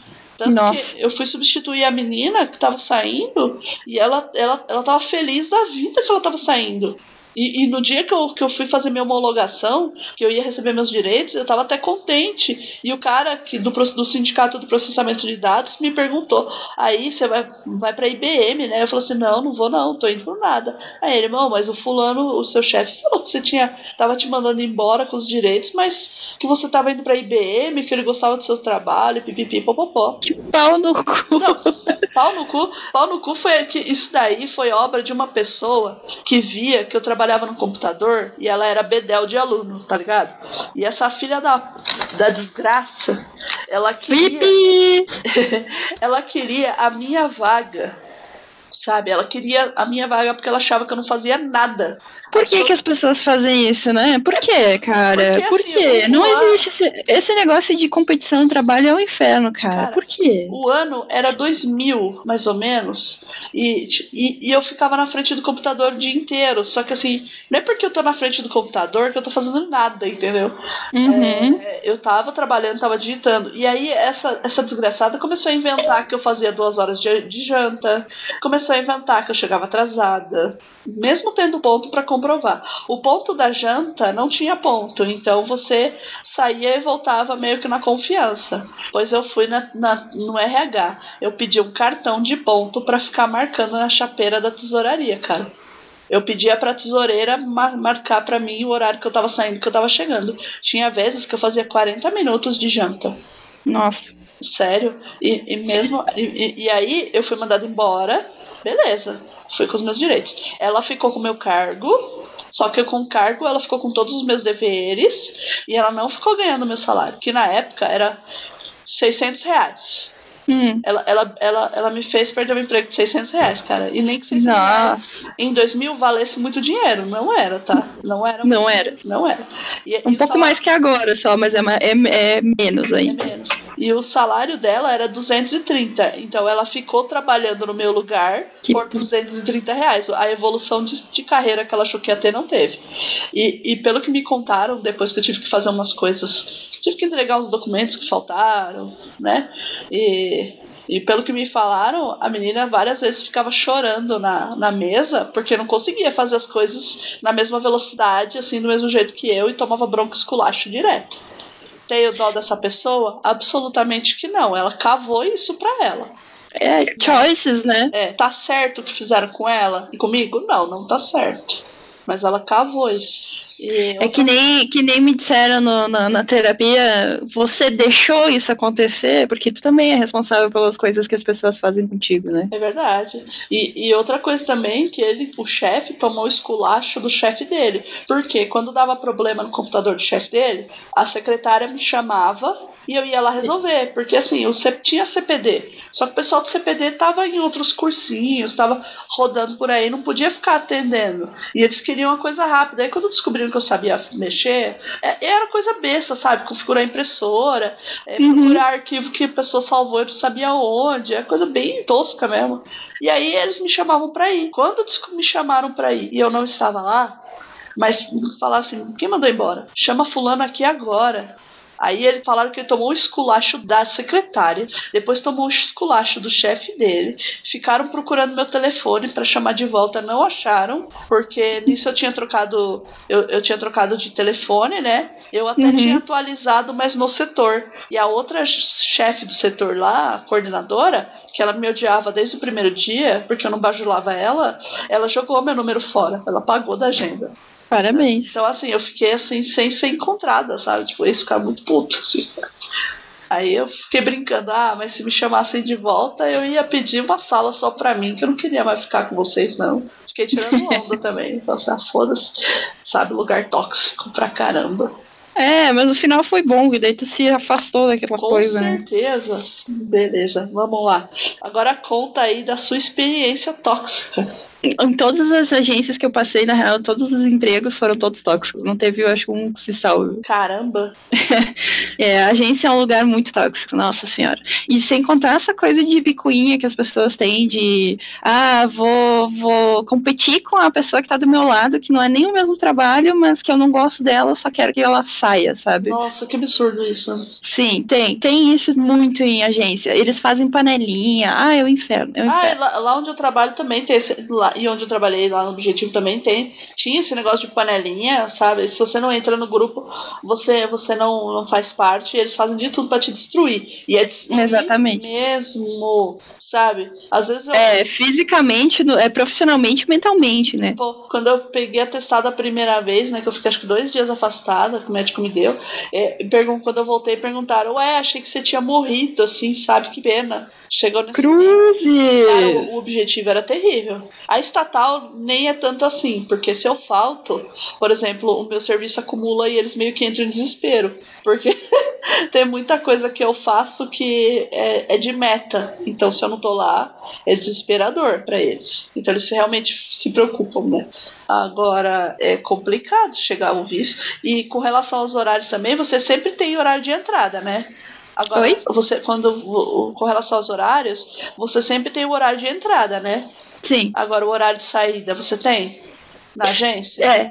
No, nessa que eu tô no, no atualmente tem, ah. mas muitas outras não tiveram. É. é. é. sempre assim, ah, termina o que tu vai fazer aí antes e depois tu pode ir. Caramba. E, né, nunca termina, nunca terminava. É, normalmente é seis e meia, seis, seis e meia, nunca terminava antes das sete. Nunca. Caramba. E, e, e teve, eu já, já fiquei em agência que eu, eu via até as oito horas. Caramba. Meu marido ficava puto, porque ele tava, ficava me esperando, ou, ou precisava falar comigo, e ele eu tava trabalho. E você fica preso e incomunicável, né, praticamente.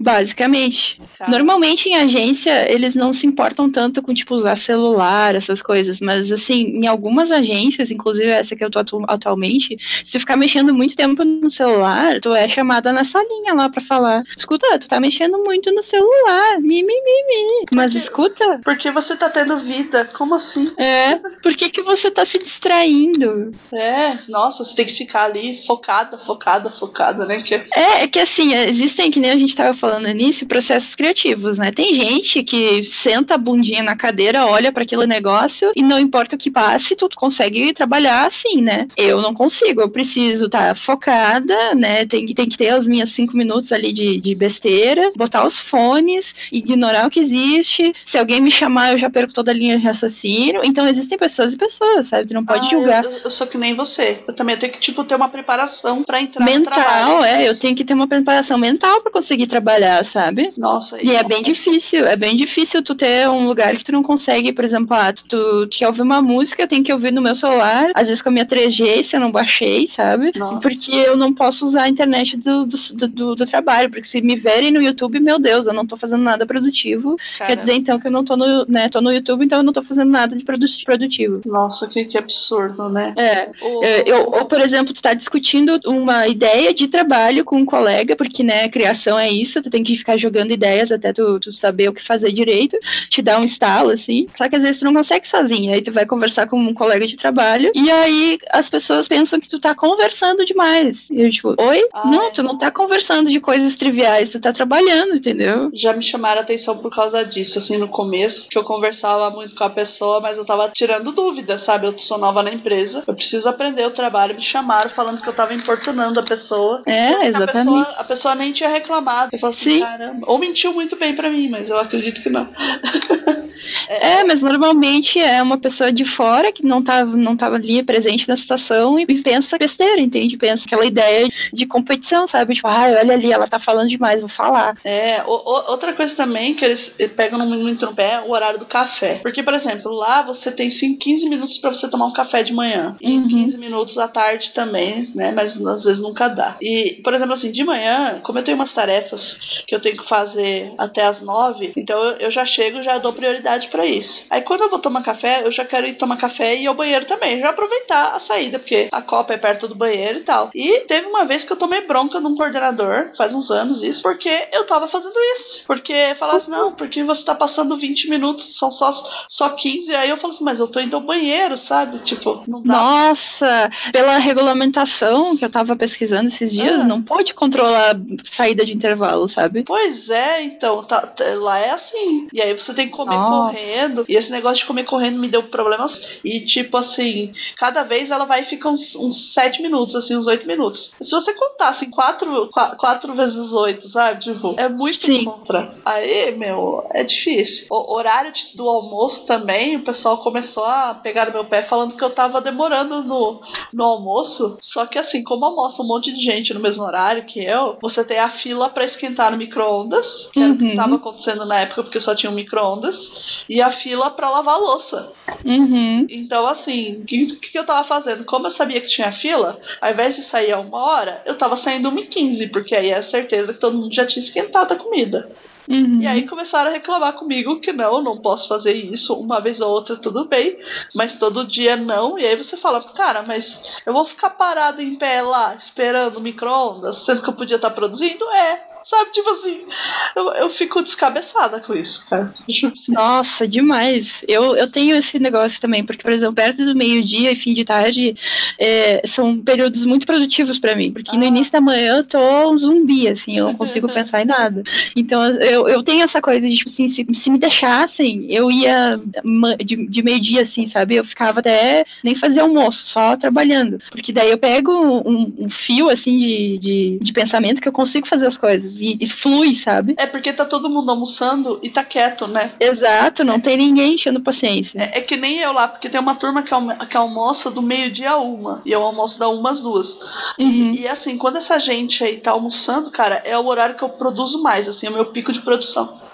E de É concentração muito do bom. dia. é. É, é- é maravilhoso, assim, mas as pessoas não entendem isso, cara. Não entendem, é, tipo assim, esse negócio de, de ter horário, de ter ah, horário de intervalo, horário de entrada e saída, é, é o maior tiro no pé que essas empresas podem ter, Cara, qualquer tipo de empresa. Porque a pessoa devia ser produtiva no horário que ela é produtiva. Então, tipo, tem gente que é produtiva de noite, sabe? Tem gente que é produtiva de tarde, tem gente que é produtiva de manhã. Então, por que não, não pegar isso e, e explorar isso, sabe? Ao invés de pegar e forçar ela a ter um, um horário específico. Cara, é pra deixar a pessoa doente, porque se, se fosse flexível, eu acho assim, que você deveria ter as horas, você tem que trabalhar 8 horas por dia, ok, ok. Só que você deveria ser flexível, porque às vezes o funcionário, ele tá melhor pra trabalhar, começar a jornada dele às 9. E assim, Uhum. qual o problema seria ele ir das 9 às 6? Se a empresa tem três turnos de trabalho. Se é uma empresa que realmente ela só funciona no horário comercial, não vai ter jeito, mas assim, que ela contrate as pessoas que vão se adequar a isso, né? E uhum. não a pessoa que ela acha que é mais bonitinha ou que não vai dar dor de cabeça para ela, né? Exatamente. Que, tem muita... que tenha realmente esse perfil, né? É, em São Paulo a gente tem um problema terrível de trânsito e superlotação no transporte público, porque a maioria das empresas a jornada começa às oito. Uhum. Então, assim, tá todo mundo junto, saindo no mesmo horário e todo mundo junto, voltando no mesmo horário. Preso no trânsito é, junto. Cara, é, é, um desperdício de dinheiro e de produtividade tremendo, assim. É, é, e agora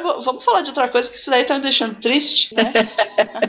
vamos falar de outra coisa aqui que é, que é tenebroso aqui. Acúmulo de tarefas, né? Nossa! Acúmulo de tarefa a ponto de não deixar o funcionário pensar. Pois é, sem comentários sobre isso. Não, temos que comentar sobre isso. Na verdade, assim, eu sou, né, designer, então eu deveria fazer só design. Mas eu já me peguei consertando a impressora, fazendo o cafezinho. É, tinha uma, uma empresa que eu, eu trabalhei que eu fazia toda. É, quem não me conhece, eu sou formada em relações internacionais. Caraca. Mas eu já trabalhei com comércio exterior. Aí eu fazia toda a parte de documentação dessa empresa, documentação de importação. E aí toda vez que o chefe chegava, ele olhava pra minha cara simplesmente porque eu era mulher e olhava pra mim e falava: faz aquele café lá e me traz, por favor. Ah, Só que, óbvio, de um jeito mais autoritário e não tão cordial, né? Então, assim, só porque eu era mulher, eu tinha que fazer o café da filha da mãe da empresa. E eu fazia toda, cuidava de todo o aparato, o aparato de importação dessa empresa, né? Então. Cara, você tinha que ter cuspido nesse café, na boa. Af, não é, não é a minha característica, mas a vontade não me falta, sabe? Devia, sim, sabe? Se tiver uma máquina do tempo, você volta, fala pro teu eu do passado. Podia. Cospe nesse café, essa empresa não vale nada, assim, sabe? Nossa, demais. E ele, assim, eu tinha, a, eu tinha uma que, da, do, do, do chefe que também trabalhava na empresa, ela era peraí, parte peraí. financeira. É, é, repete, você tinha o quê? A filha do chefe também trabalhava nessa empresa, sabe? Ah. E ela era parte financeira. E ele tratava ela tão mal, tão mal, tão mal, coitada. Eu tinha muita pena dela, sabe? Cara, ele, o, o sujeito tratava a filha do chefe? Uhum. Caramba, mas cara maluco, psicopata. Não, não, o chefe, ele era o chefe e tratava a própria filha mal. Ah, tá. Nossa, que horror, que horror. Tá Sim. essa menina, né? Nossa, eu tenho muita pena dela. A gente conversava um monte, assim, sabe? Ela era uma pessoa muito querida, sabe? A gente não tinha nada em comum, mas ela era muito querida, assim. Ela era uma pessoa bem. É bem diferente do pai, né? Nossa, total. Caramba. Esse negócio, assim, de acumular função e de gente escrota, eu lembro que na outra empresa que eu trabalhei, lá na Berrine, chamaram um consultor, porque a empresa tava, tava indo meio mal, eles queriam melhorar a produtividade do pessoal. E assim, cara, você quer melhorar a produtividade do seu funcionário, tem a coisa mais efetiva e rápida a fazer: aumenta o salário. Ponto. O funcionário vai trabalhar melhor, feliz, porque não vai se preocupar tanto com os boletos. Fica a dica uhum. aí. Então, assim, e flexibilidade de horário. Flexibilidade de horário. Esse cara chegou uma vez, assim, eu tava trabalhando lá normal. Aí eles começaram, os homens lá do setor começaram a conversar e tal. E aí esse cara chegou e falou assim: Nossa, como aqui é abafado e quente, né? Que a gente tava trabalhando na época num porãozinho. Aí ele falou assim, e todo mundo apertado, né, cara? E aí ele falou assim: Ah, eu acho que eu vou mandar aqui, uma das minhas primeiras coisas, eu vou mandar colocar aqui uma mulher de biquíni em cima da mesa aqui, soprando gelo para refrescar. Ai, meu Deus! Cara, sabe assim, quando ninguém dá risada e o cara fica rindo sozinho? Nessa hora, assim, eu fiquei muito orgulhosa dos meus amigos homens, que eles se indignaram com isso e, assim, só olharam feio. E, assim, o Júnior, que era um sujeito, assim, bem grandão, assim, ele olhou feio pro cara, olhou para mim, abaixou a cabeça e bufou, assim, sabe? Tipo, sabe? Tipo, não vou falar nada, que senão eu vou sair na porrada com ele. E, e, o cara achando que tava abafando. Aí até que um outro funcionário lá falou assim: Meu, isso aí não é certo, não, cara. A gente tá num ambiente de trabalho. Sabe assim, o cara tentou ser, corrigir o cara. Aí o cara, ah, mas eu sou o consultor, eu sei das coisas. Pegou e saiu fora. Na loucura, assim. Aí ainda bem que eu tava para sair da empresa já, que eu tinha passado no concurso pra essa estatal, eu já ia sair. Depois eu descobri que a empresa acabou afundando, né? Falindo. né? E tal. Mas, cara, foi foi muito terrível isso aí. É o puro suco do machismo horroroso, assim, sabe? É, a gente nem começou a entrar nessa, que, nessa questão, né? Porque a gente tá falando, somos duas mulheres, né? É, vamos falar. E do... temos essa, essa outra questão ainda, é, né? Mas vamos falar do machismo em outro programa, nesse reclamo não, porque senão vai, Sim. vai ficar ruim. Voltando a falar do, do acúmulo, acúmulo de funções, é. de tarefas, que, por exemplo, assim, me passaram tantas funções, tantas tarefas, que eu, eu deixei de pensar, cara. Já aconteceu isso uhum. com você? Já Já, já aconteceu. Eu vou dar um exemplo de uma, uma conhecida que é muito mais fácil do que o meu, porque o meu ele é mais sutil, assim. É, essa conhecida, ela é, trabalhava como planejamento de agência, né? E o planejamento, ele pega todas as coisas e faz uma ordem naquilo, né? Ele realmente faz o planejamento de uma estratégia. Na verdade, assim, eu vou dar um exemplo de uma amiga que eu acho mais fácil é, exemplificar, porque o meu é mais, acaba sendo mais sutil. Essa minha amiga, ela é planejadora, então ela faz, tipo, planejamento estratégico de todo, todo a brifagem daquelas coisas que eu expliquei. Só que no caso dessa agência, a gente era em poucas pessoas, né? Então acontece da gente ter um pouco de acúmulo de funções. Aí ela pegou, ela conseguia fazer o, o, o trabalho dela de boinhas, aí o chefe falou assim: Ah, eu acho que tu consegue fazer mais isso. Jogou para ela fazer também a programação de posts, essas coisas, sabe? Ela fazia então, é social media, era planejamento, era tipo assim, a coordenadora do, do setor ali, por mais que fossem poucas pessoas, ela tinha que cuidar de tudo.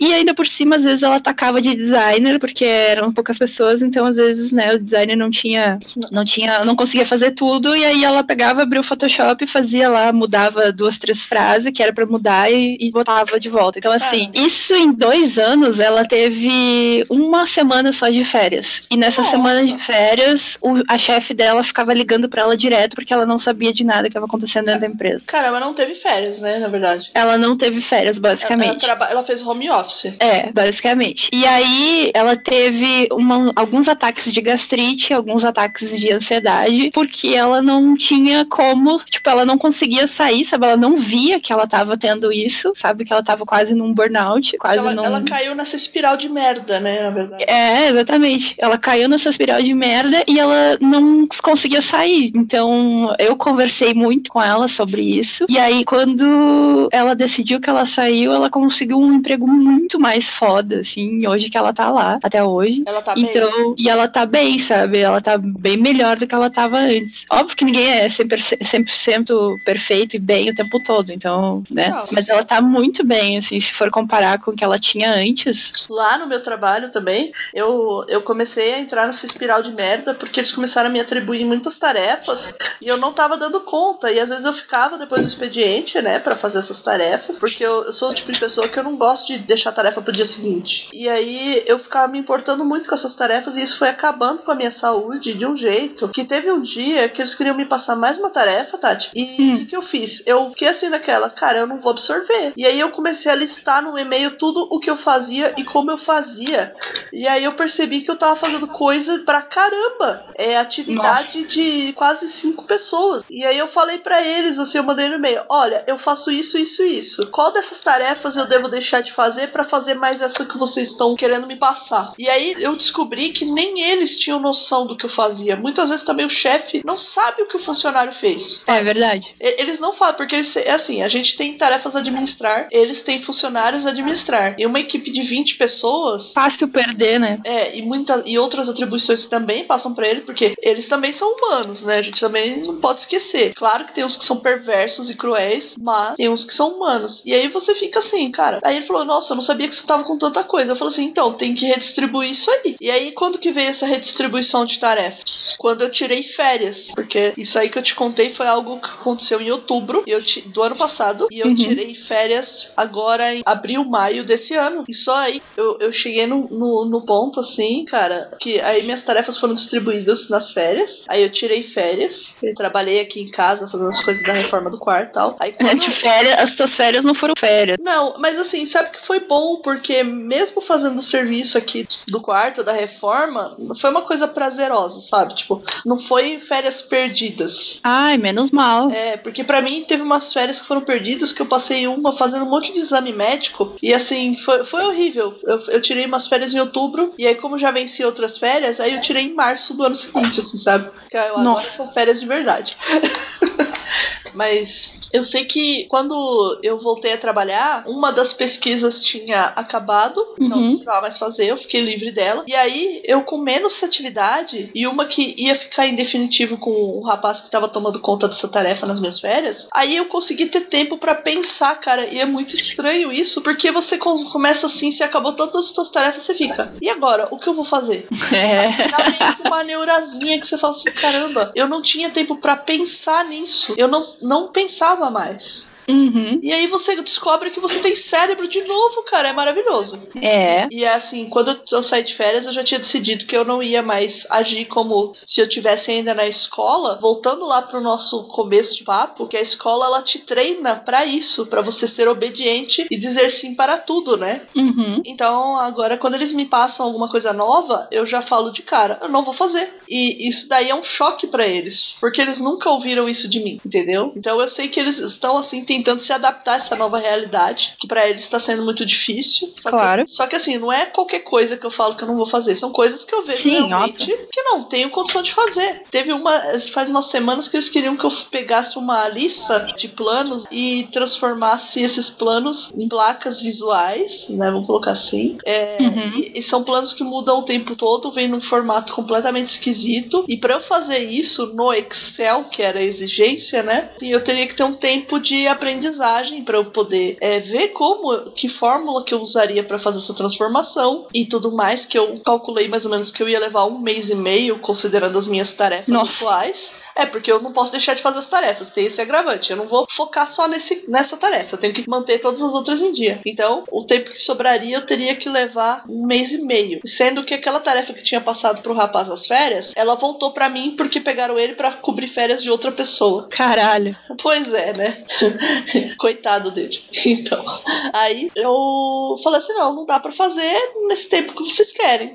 O tempo que eu vou levar pra fazer é esse. Não, a gente precisa disso rápido. Eu falei assim: então não contem comigo, eu não vou fazer. Peguei, virei as costas e fui embora. Eles ficaram chocadíssimos. Eu, Mas é aí que tá, a gente tem que começar a realmente, né, admitir essas coisas que não dá pra fazer. Cara, e falar não é difícil, porque eu fiquei com uma culpa. É assim, muito difícil. Porque assim, essa culpa ela não é minha. É uma culpa que te impõe, que a sociedade. Da sociedade. A sociedade te impõe pra você ficar culpado toda vez que você fala não. Porque Exatamente. Você falar não é como se você fosse um funcionário ruim. E na Uhum. verdade, falar não é o que a maioria dos funcionários mais velhos lá já faz. E por isso as tarefas acabam caindo pra mim. e, e- e é isso, sabe? Tipo assim, a gente tem que aprender a fa- falar não. É tudo bem, sabe? Tá tudo bem falar não. Não é errado. Você É pode verdade. falar não. O que que eles vão Deve falar não. é, o que, que eles vão fazer com você, sabe? Tipo, eles vão te mandar embora? Qual é a justificativa? Você tá fazendo o seu trabalho. Eles não têm justificativa, eles só vão ficar, sei lá, chateados e dar um jeito de se virar com outra coisa. Te chamar na salinha. é, que foi o que eles fizeram lá. E aí, essa linha, você pega e grava isso aí pra mostrar lá na, na mesa do juiz: olha que o cara foi babaca comigo, tenho provas. É, no, no, na real, esse negócio de gravar é ótimo, mas infelizmente não dá em nada na nossa sociedade de hoje brasileira, né? Mas ok, a gente É, não- fecha as paredes. Não dá em nada mesmo. Bom, então assim, de, de acúmulo de função, qual que são os, os acúmulos de função? Olha, acúmulo de função eu já tive, por exemplo, ter que fazer vários clientes ao mesmo tempo, Nossa. fazer a arte de vários clientes ao mesmo tempo, porque né, não tinha não tinha um planejamento, por mais que eu gostasse de falar, tipo, ó, se a gente planejar certinho vai dar certo. Tive que fazer, por exemplo, ah, tu tá fazendo um cliente, daí depois tu tem que parar o outro cliente pra fazer um site, daí depois que tu fizer esse site tem que fazer outro não sei o quê. Na, na minha vida de designer é mais sutil, assim, sabe? Existe a como de função, mas é mais sutil. Por exemplo, coisas que eu gosto de web design, então eu fui contratada como web. Eu trabalho só com coisas online. E muitas vezes tem coisas que eu tenho que fazer que são offline. Só que não é o meu trabalho. Tipo um panfleto. Tipo um panfleto, é, um panfleto, um folder, flyer, a caixa da pizza, um produto. Que tecnicamente não seria um, né, o, o meu, o meu foco de trabalho, mas eu acabo tendo que fazer por N motivos, assim, o designer não tem tempo, outro designer não tem tempo, ou a gente tem que fazer isso rápido porque, né, sim, só porque sim. É. Porque, tipo assim, em em agência a gente não tem noção de tempo, né?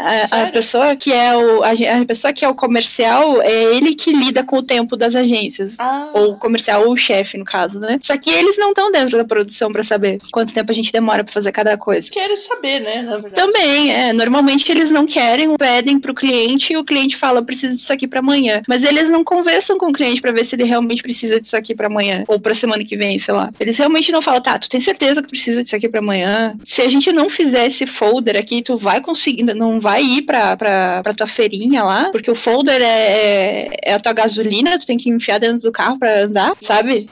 Tem coisas que eles não têm noção. Então, assim, muitas vezes chega aqueles pedidos. Eu pedi, preciso isso aqui pra agora! Ah, eu, eu também tenho isso, e eu, eu acho engraçado que tudo é prioridade, né? Exato, é, eles não sabem fazer a prioridade. É. Então a gente tem muito acúmulo de função por causa disso. E de retrabalho, sabe? De a pessoa não ter, não ter pego as informações certas, e aí chega na gente, a gente faz de um jeito e o cliente, o cliente queria de outro, só que quem tirou as informações do cliente não soube explicar. Ah, e aí, e aí você faz ou então você faz rápido também, e aí faz, faz errado. Faz errado, faz retrabalho. A gente chama isso de retrabalho. Ah, é, lá também é, tem esse termo maravilhoso que é retrabalho. E, uhum. assim, é, uma das funções do meu setor é evitar retrabalho. Olha que coisa louca. E assim, às vezes eles têm umas coisas que eles falam que é urgente, não sei o que, para tudo que você tá fazendo e faz isso. E aí você vai lá, se mata de fazer porque o negócio é urgente, você entrega, aí a pessoa fala no final, assim, que você terminou tudo, ah, é, no final não era tão urgente assim, isso aí vai ficar pra é, amanhã. Cara, podia ter sido pra semana que vem, não precisava hoje. Nossa, eu tenho, eu tenho vontade de, de enfiar a tarefa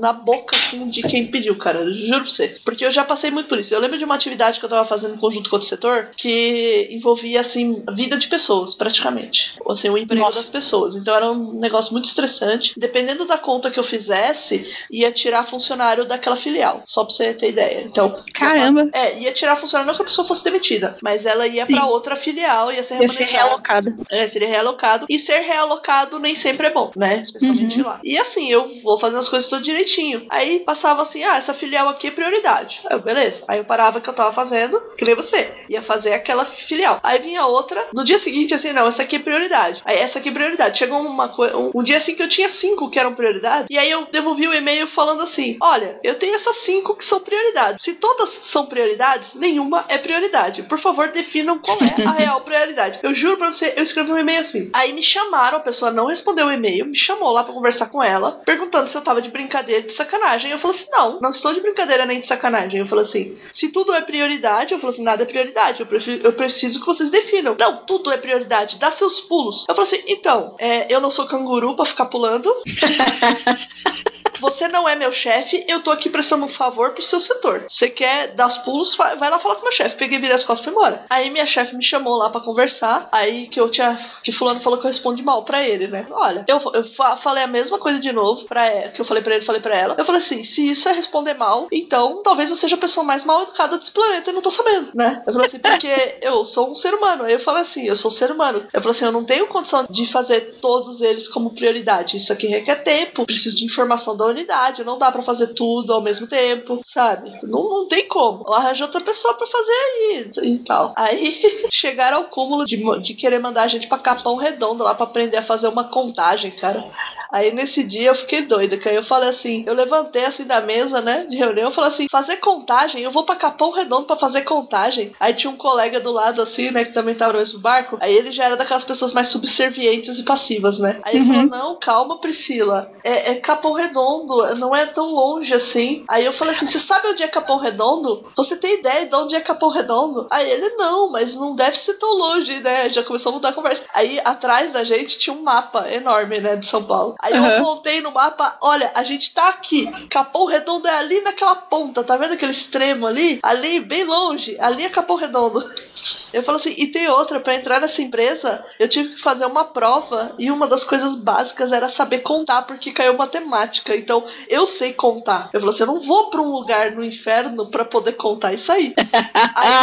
aí ah, que ótimo. Nisso tudo, paralelo a isso, eu já tava conversando com a, com a assistente social da empresa, porque eu cheguei nesse ponto. E Nossa. É, porque eu fui choramingar. Falei assim, alguém precisa me ajudar a sair disso. Claro. E aí a assistente social conversou com a chefe, e aí tinha um funcionário lá que ele queria trocar de setor, e aí te, me, me passaram as tarefas dele, perguntaram se eu queria aceitar as tarefas dele. Aí eu falei assim, não, eu aceito. Eu falei assim, é pra eu sair desse outro serviço? É, eu aceito, daqui. Ele só me, me ensinar que eu aceito. E aí eu descobri que o cara, ele enrolava uma tarefa que levava 40 minutos, ele enrolava o dia inteiro para fazer.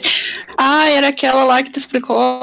Era o, era o procrastinador, cara. Não, Caralho. é outra. É outra. É, que lá é cheio de funcionário assim, de enrolar. Nossa. Aí eu, eu, eu aceitei, cara. E não que eu enrole um dia inteiro pra fazer, né, na época. Me enrolasse. Eu saí, fiz a tarefa, falei, nossa, não é tão difícil assim. E aí, aí que eu caí na besteira, eles foram me dando mais funções, mais atribuições e coisa uhum. e tal. E o salário não aumenta, cara. E aí você vai ficando doente com isso, né? E aí a gente chega no ponto que eu queria nesse podcast. Qual? O trabalho te deixa doente. Hoje no Globo Repórter.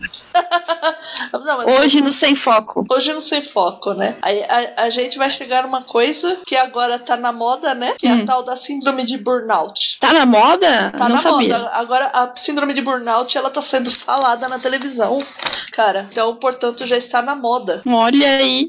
E, e, e assim, vou, vou segunda-feira, vou lá. Eu tenho síndrome de burnout, dá licença.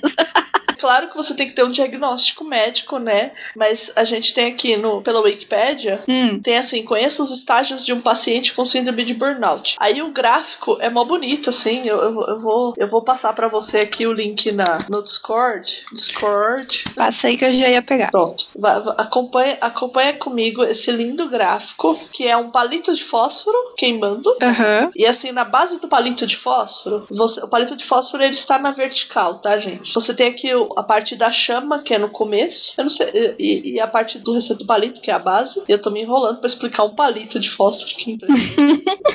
assim, é um palito de fósforo queimando. Imaginem que essa chama vai descendo, da, da pontinha assim da base onde tem o fósforo em cima, até a pontinha de madeira lá embaixo no último rolo. Imagina que ela vai descendo. Isso. E aí você tem aqui os estágios, né? A primeira, o primeiro estágio é dedicação intensificada. Eu, o funcionário é super dedicado ao trabalho, né? É aquela, é aquela pessoa que chegou fresca na empresa, tá com vontade de produzir e tal, e a empresa vai se aproveitar uhum. Aí a empresa vai ter descaso com as necessidades pessoais, uhum. vai ter recalque de conflitos, que deve ser o pessoal passando por cima dos conflitos. Aí vai ter reinterpretação dos valores, que aí a pessoa na figurinha ela começa feliz, aí o sorriso dela vai se apagando, ela vai se emputecendo, né? Essa parte aqui que tu tá falando, né? Recalque de conflitos, reinterpretação de valores, ela ainda tá puta, ela tá pistola. Aí você tem negação de problemas, aí ela fica assim, acho que ela fica assim, não, o problema não sou, não, eu não tenho problema nenhum. Aí você Não, imagina, problema, não tem problema. Não tem tu tá sonhando, tá louca. É, você tá doido. Que é o que mais fala, não, é. você tá louca, não tem problema. É, especialmente pra mulher, né? Você tá louca. Né? Tá histérica. Tá histérica. É. O homem nunca tá histérico, eu acho isso impressionante, né? Ele só fica. Né? Ó, aí você tem é, recolhimento e re aversão a reuniões. Do tipo, você alguém fala, vai ter reunião hoje, você já pensa, putz, grila, que droga. Por Sim. Quê? Porque você tá pensando em fazer o trabalho. Você não quer se reunir com ninguém, porque você sabe que seu trabalho vai atrasar. Aí você tem despersonalização, que você deixa de ser uma pessoa, um ser humaninho. Aí você uhum. começa a ficar triste. Aí você tem um colapso físico e mental. E aí você tem o décimo estágio, que é o estado de emergência. Nesse ponto aqui, o boneco, gente, ele tá podre. Ele tá parecendo quase um figurante do The Walking Dead.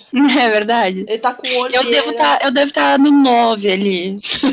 Colar. É, eu também tô no 9. Porque eu, eu sei que eu passei por todos esses estágios aqui. E eu tô no 9. E assim, por exemplo, o meu físico começou a me afetar do ponto de vista que é distúrbio de sono, eu não tô uhum. dormindo direito, ou então eu durmo muito rápido, que é um distúrbio de sono também. Gastrite, que é uma coisa que eu não falei. Eu estou com começo de gastrite, estou fazendo tratamento. E, ca e cansaço, assim. É... Fadiga, né? Fadiga. Apatia, isso, aquela coisa. Isso, a apatia é porque você não toma sol e o sol é importante pra sua vida. Uhum. E por que você não toma sol? Porque você tá sempre no trabalho. E quando você não, traba não tá no trabalho, você tá em casa, você não tem vontade de fazer nada. Você Querendo dormir só, você apenas. só quer sumir. Isso, você só quer dormir, talvez assistir alguma coisa na Netflix, talvez jogar algum jogo. Só que chega um ponto que nem isso te atrai mais. Você não tem nem mais ânimo para assistir nada e nem jogar nada. Falando do espírito de gordo aqui, eu adoro comer, cara. Nessas últimas três semanas eu tava sem fome. Sim. Você sabe a gravidade disso? Cara, eu também cheguei nesse ponto de não ter interesse mais em comer, de ficar assim, do tipo, o que eu vou fazer de marmita essa semana? Eu não sei. Eu não tenho mais ânimo, assim, de fazer nada, assim. E a parte dessa tristeza aí por falta de sol, você. Uhum. Eu tô com bastante problema, assim, e na, nessa parte aí de apatia, desânimo, a, eu falando com a minha médica, ela pediu exames de sangue para ver como é que eu tava. E uhum. ela pediu um exame de vitamina D. Que é a vitamina que tu recebe quando tu vê o sol. Exatamente, também é uma vitamina responsável pela qualidade dos seus ossos. A liberação de endorfinas também, e, né? Ah, é? Eu não sabia disso. Então Uhum. tem tudo a ver, cara. Porque a, o meu consumo, a minha quantidade de vitamina D tava baixa. E aí ela me receitou um comprimido que eu tô tomando uma vez por semana, porque ele é fortíssimo. Então ele leva uma semana, assim, o ciclo dele pra passar no sangue. E sem brincadeira, cara, no final da primeira semana eu comecei a me sentir melhor. E na segunda semana eu já estava me sentindo mais animada. Eu vou pra terceira, agora acho que é a quarta semana que eu vou tomar, que eu tô tomando de domingo. E eu tô me sentindo muito melhor, cara. É como Olha se, aí. é como se tivesse tirado um peso. Eu tô sentindo mais animada quando eu chego em casa. É vontade de ir ao cinema, ainda não fui, porque eu Nossa, que legal. porque eu, eu, eu deixei de ter vontade de ir ao cinema também, pra você ter ideia. E eu sempre Nossa. vou ao cinema com a minha mãe. Então, pra você ter ideia, eu fui ver o filme dos Vingadores meio que arrastada pra não tomar spoiler. Mas eu não tava querendo estar lá, entendeu? Sim. Eu, eu tava. Se aí você fica pensando, você vira meio aquele personagem do Hanna-Barbera, que é aquele. Sim. Você lembra do Hi- Lip Hard, que era o leão e a, e a hiena? Que a hiena Sim. triste? Então, o problema daquela hiena é falta de sol, gente. E aí você fica assim, ó, vida, ó céus, ó azar. Eu acho que eu sou a única que vai entender essa referência. Só os velhos, viu? Só os velhos. É mesmo, né? Não passa mais. Mas enfim, gente, procure aí Lip Hard e a Hiena. Eu vou deixar linkado um desenho deles. Eu não gostava, vou ser bem sincero. Eu achava a Hiena muito triste quando era criança. Mas daí eu, eu comecei a me sentir melhor. Eu comecei a sentir que eu sou eu de novo, entendeu? E é, um- Uhum. é uma coisa muito boa pra mim, assim. O problema que eu tinha é falta de sol, porque não Era sol. só, era só uma, uma vitaminazinha, né? Era só é isso. uma, uma letra, sabe? Se você pode pensar uma É. letra.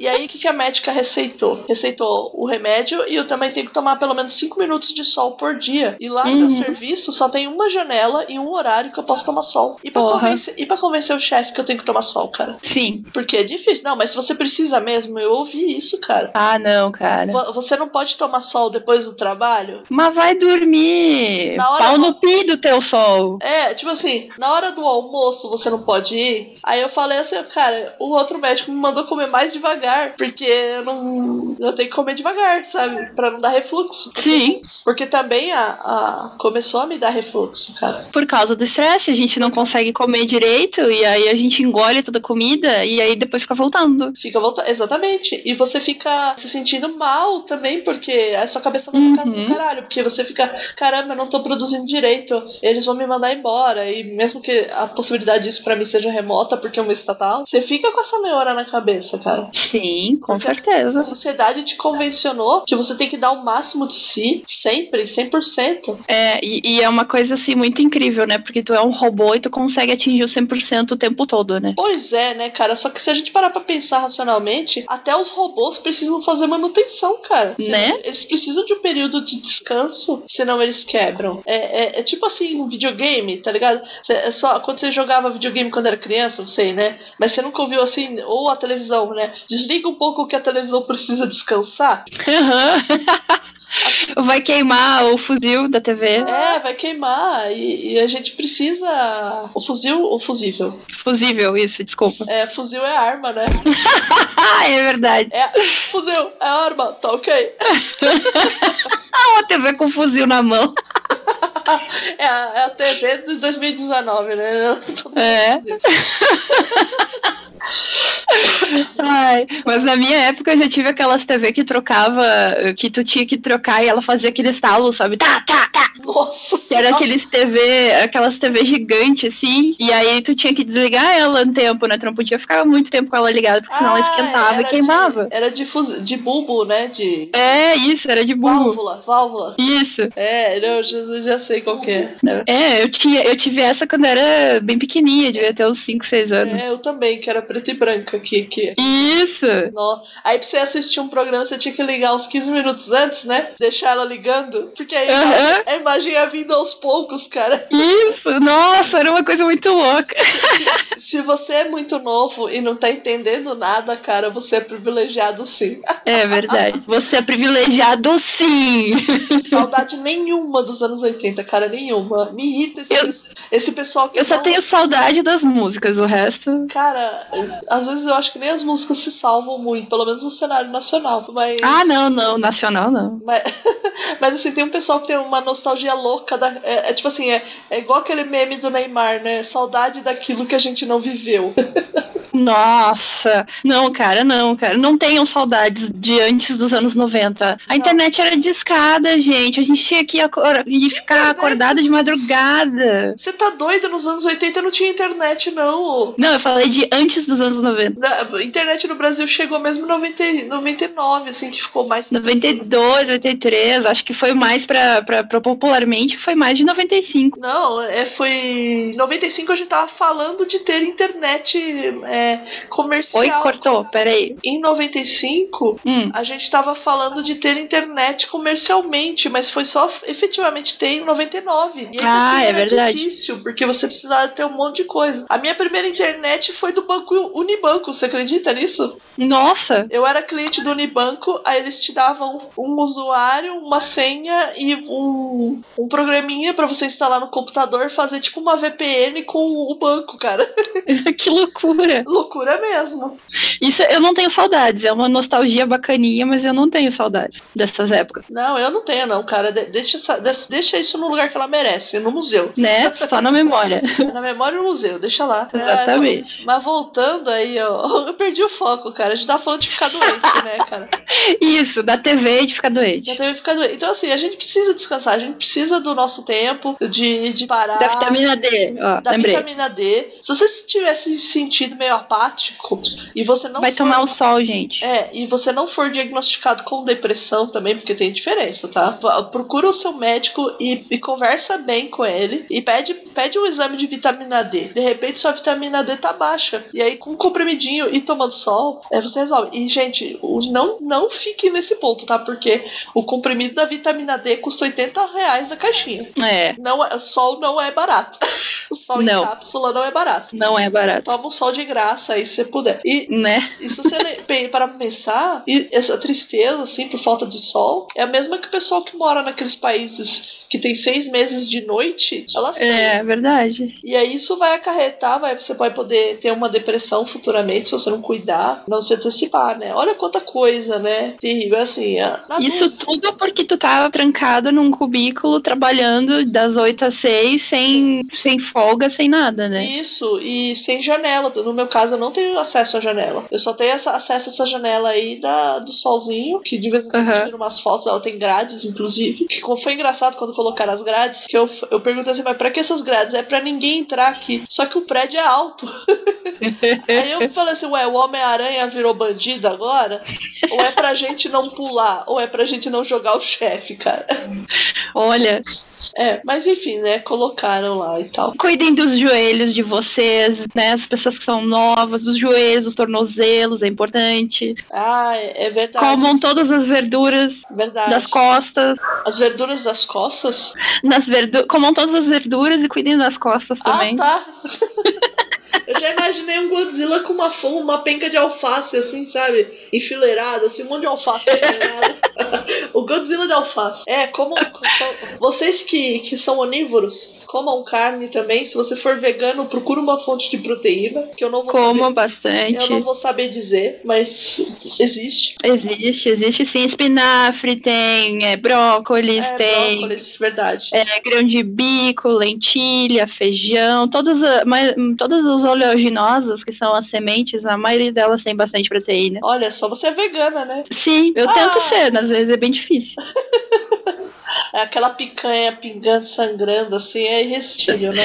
Mas, na verdade, pra mim é o difícil é o queijo. Ah, tá, é o queijo. Então tá Mas é que eu sou intolerante à lactose, então eu, eu preciso manter a distância. Mas tem o queijo de soja, o tofu. Tem o queijo de. Nossa, é muito bom. Tem um queijo da Superbom que é maravilhoso. Eles, de Super- algum jeito. É, Superbom é a marca, né? É, é De algum jeito, eles inventaram um queijo que é com, com cenoura e uns olhos estranhos. Eu sei que fica com cara de queijo e é maravilhoso. Caramba, que bom. Ah, é. Outra coisa que eu tenho que evitar é alimento super processado, cara. Por causa É, disso. verdade. Meu, Por causa da gastrite, eu também. É, não, e é difícil, cara, pra você comprar coisa natural é caro. É difícil e não é prático. O problema disso tudo não é nem evitar, o problema é que não é prático e a gente não tem tempo de ficar três horas na cozinha todo dia. Pois é, por isso que eu faço a marmita da semana, cara. Só que chega na sexta-feira, na quinta-feira, a marmita já não tá tão legal. É, eu também tento fazer a marmitinha ali de dura dois, três dias, que daí é o é. nosso almoço e depois deu, assim, eu tenho que fazer de novo, mas é, é. difícil. E, e, eu descobri também que a carne, por exemplo, no meu caso eu sou onívora. Porque eu não vou falar que eu sou carnívora, cara. Eu como cenoura, eu como arroz. E até onde eu sei, isso aí é vegetal, né? é impossível se alimentar exclusivamente de carne. Não, não, se você não é um grande felino, não dá. E ainda não assim, dá. os grandes felinos ainda comem os matinhos aí, não dá nem pra falar. Não come. Né? Mas enfim, tretas à parte, veganos não me odeiem, por favor. Quando você vai esquentar a carne no micro-ondas, a carne vira uma borracha, cara. Ah, porque ela perde os nutrientes, né? Tem isso também. Nossa, não, ela se transforma numa coisa horrível, cara. Ela vira um. Sei lá, se você, uhum. Acho que se você morder um pedaço de havaiana, fica igual. Assim, o sabor é o mesmo, é terrível, né? Então aí o que, que, eu, que, que eu tenho feito? Quando eu vou esquentar minha marmita, como eu sempre deixo a carne por cima, eu tiro a carne da marmita, né? Que nem essa semana eu tô levando a almôndega que eu fiz. Então eu tiro as, as três almôndegas e ponho na tampinha da marmita, esquento a marmita e aí quando eu tiro a marmita do micro-ondas, eu jogo as almôndegas lá e afundo elas na, na comida e deixo um tempinho para elas esquentarem oh. por transmissão de calor. Aí fica bom, não fica ruim não, já fica E aí meu estômago fica bem, assim. Eu tô tendo que comer menos também por causa do estômago. Então... É, gente, é bem difícil. Cara, às vezes eu fico pensando no consumo de carne que eu tinha há dois anos, dois, três anos, e o que eu tenho agora. Meu eu do passado ia falar: Nossa, você tá passando fome aí.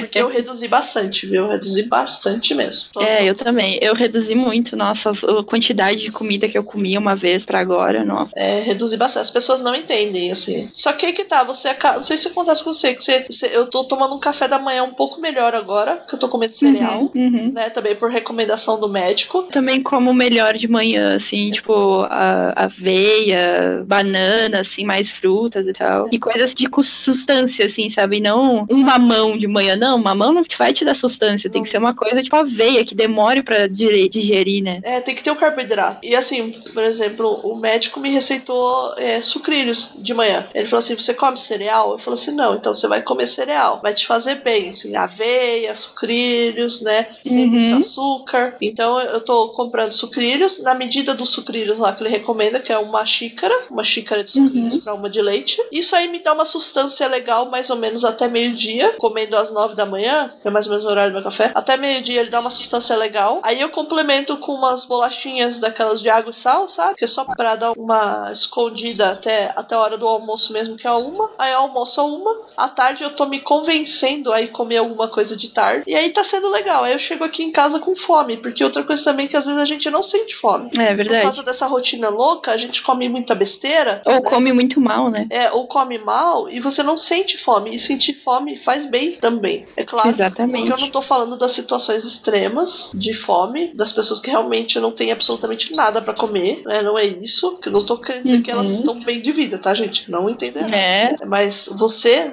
pessoa da cidade, que tem uma condição de vida estável, sabe? Você sentir fome é saudável, faz parte, assim, do ser humano. Então aí você tem que se descobrir, né? E às vezes a empresa não te deixa pensar nisso. É verdade. Nossa, eu cansei de, de simplesmente parar, de, de, de, não, não sentir fome, porque de não parar para fazer o intervalo porque eu não sentia fome. E aí eu tocava, tipo, das 8 horas da manhã, parava de meio-dia, aí eu não tava com fome, aí eu deixava de comer, e aí eu continuava de tarde, e daí era umas 4 horas da tarde, meu estômago tava roncando de fome. E, e eu não podia parar para fazer um, um intervalo. E, e, aí é aquela fome ruim, né? Que, tipo, é, é uma fome horrível que ela destrói teu estômago. Ela vai te comendo por dentro, literalmente. Literalmente, porque quando tu tá com muito essa, esse tipo de fome, o, o ácido que tem no teu estômago, ele vai corroendo as paredes do estômago e isso faz muito mal. Nossa. É um dos problemas da gastrite. Caramba. É, vamos pular aí, que tá, tá me dando até uma, uma coisa ruim aqui. Vamos... tá te dando uma gastura. Tá me dando uma gastura. Vamos falar de outra coisa também que incomoda, que é a má distribuição de tarefas na equipe. Só que vamos fazer isso, vamos quebrar esse programa em dois blocos, porque uhum. a gravação tá gigantesca, Tati. Tá? Tem duas horas e meia que a gente tá falando e eu acho que. E tu pensou que ia ser fácil, né? Eu achei, eu confesso que eu achei que em uma hora a gente ia resolver tudo. Bom, então a gente vai continuar aqui no próximo programa essa conversa. Então eu encerrei o programa, a Chad foi embora e a gente esqueceu de se despedir. foi mal aí, ouvintes. A gente ama vocês, mas foi a primeira vez que a gente gravou junto. Então a gente tava meio loucaço, assim, sabe? De tantos assuntos, tantas coisas. Espero que vocês tenham gostado desse programa e aguarde a continuação, tá bom? A gente tem mais programas para vocês. E sei lá, Preso Guerreiro desliga aí. Rock off.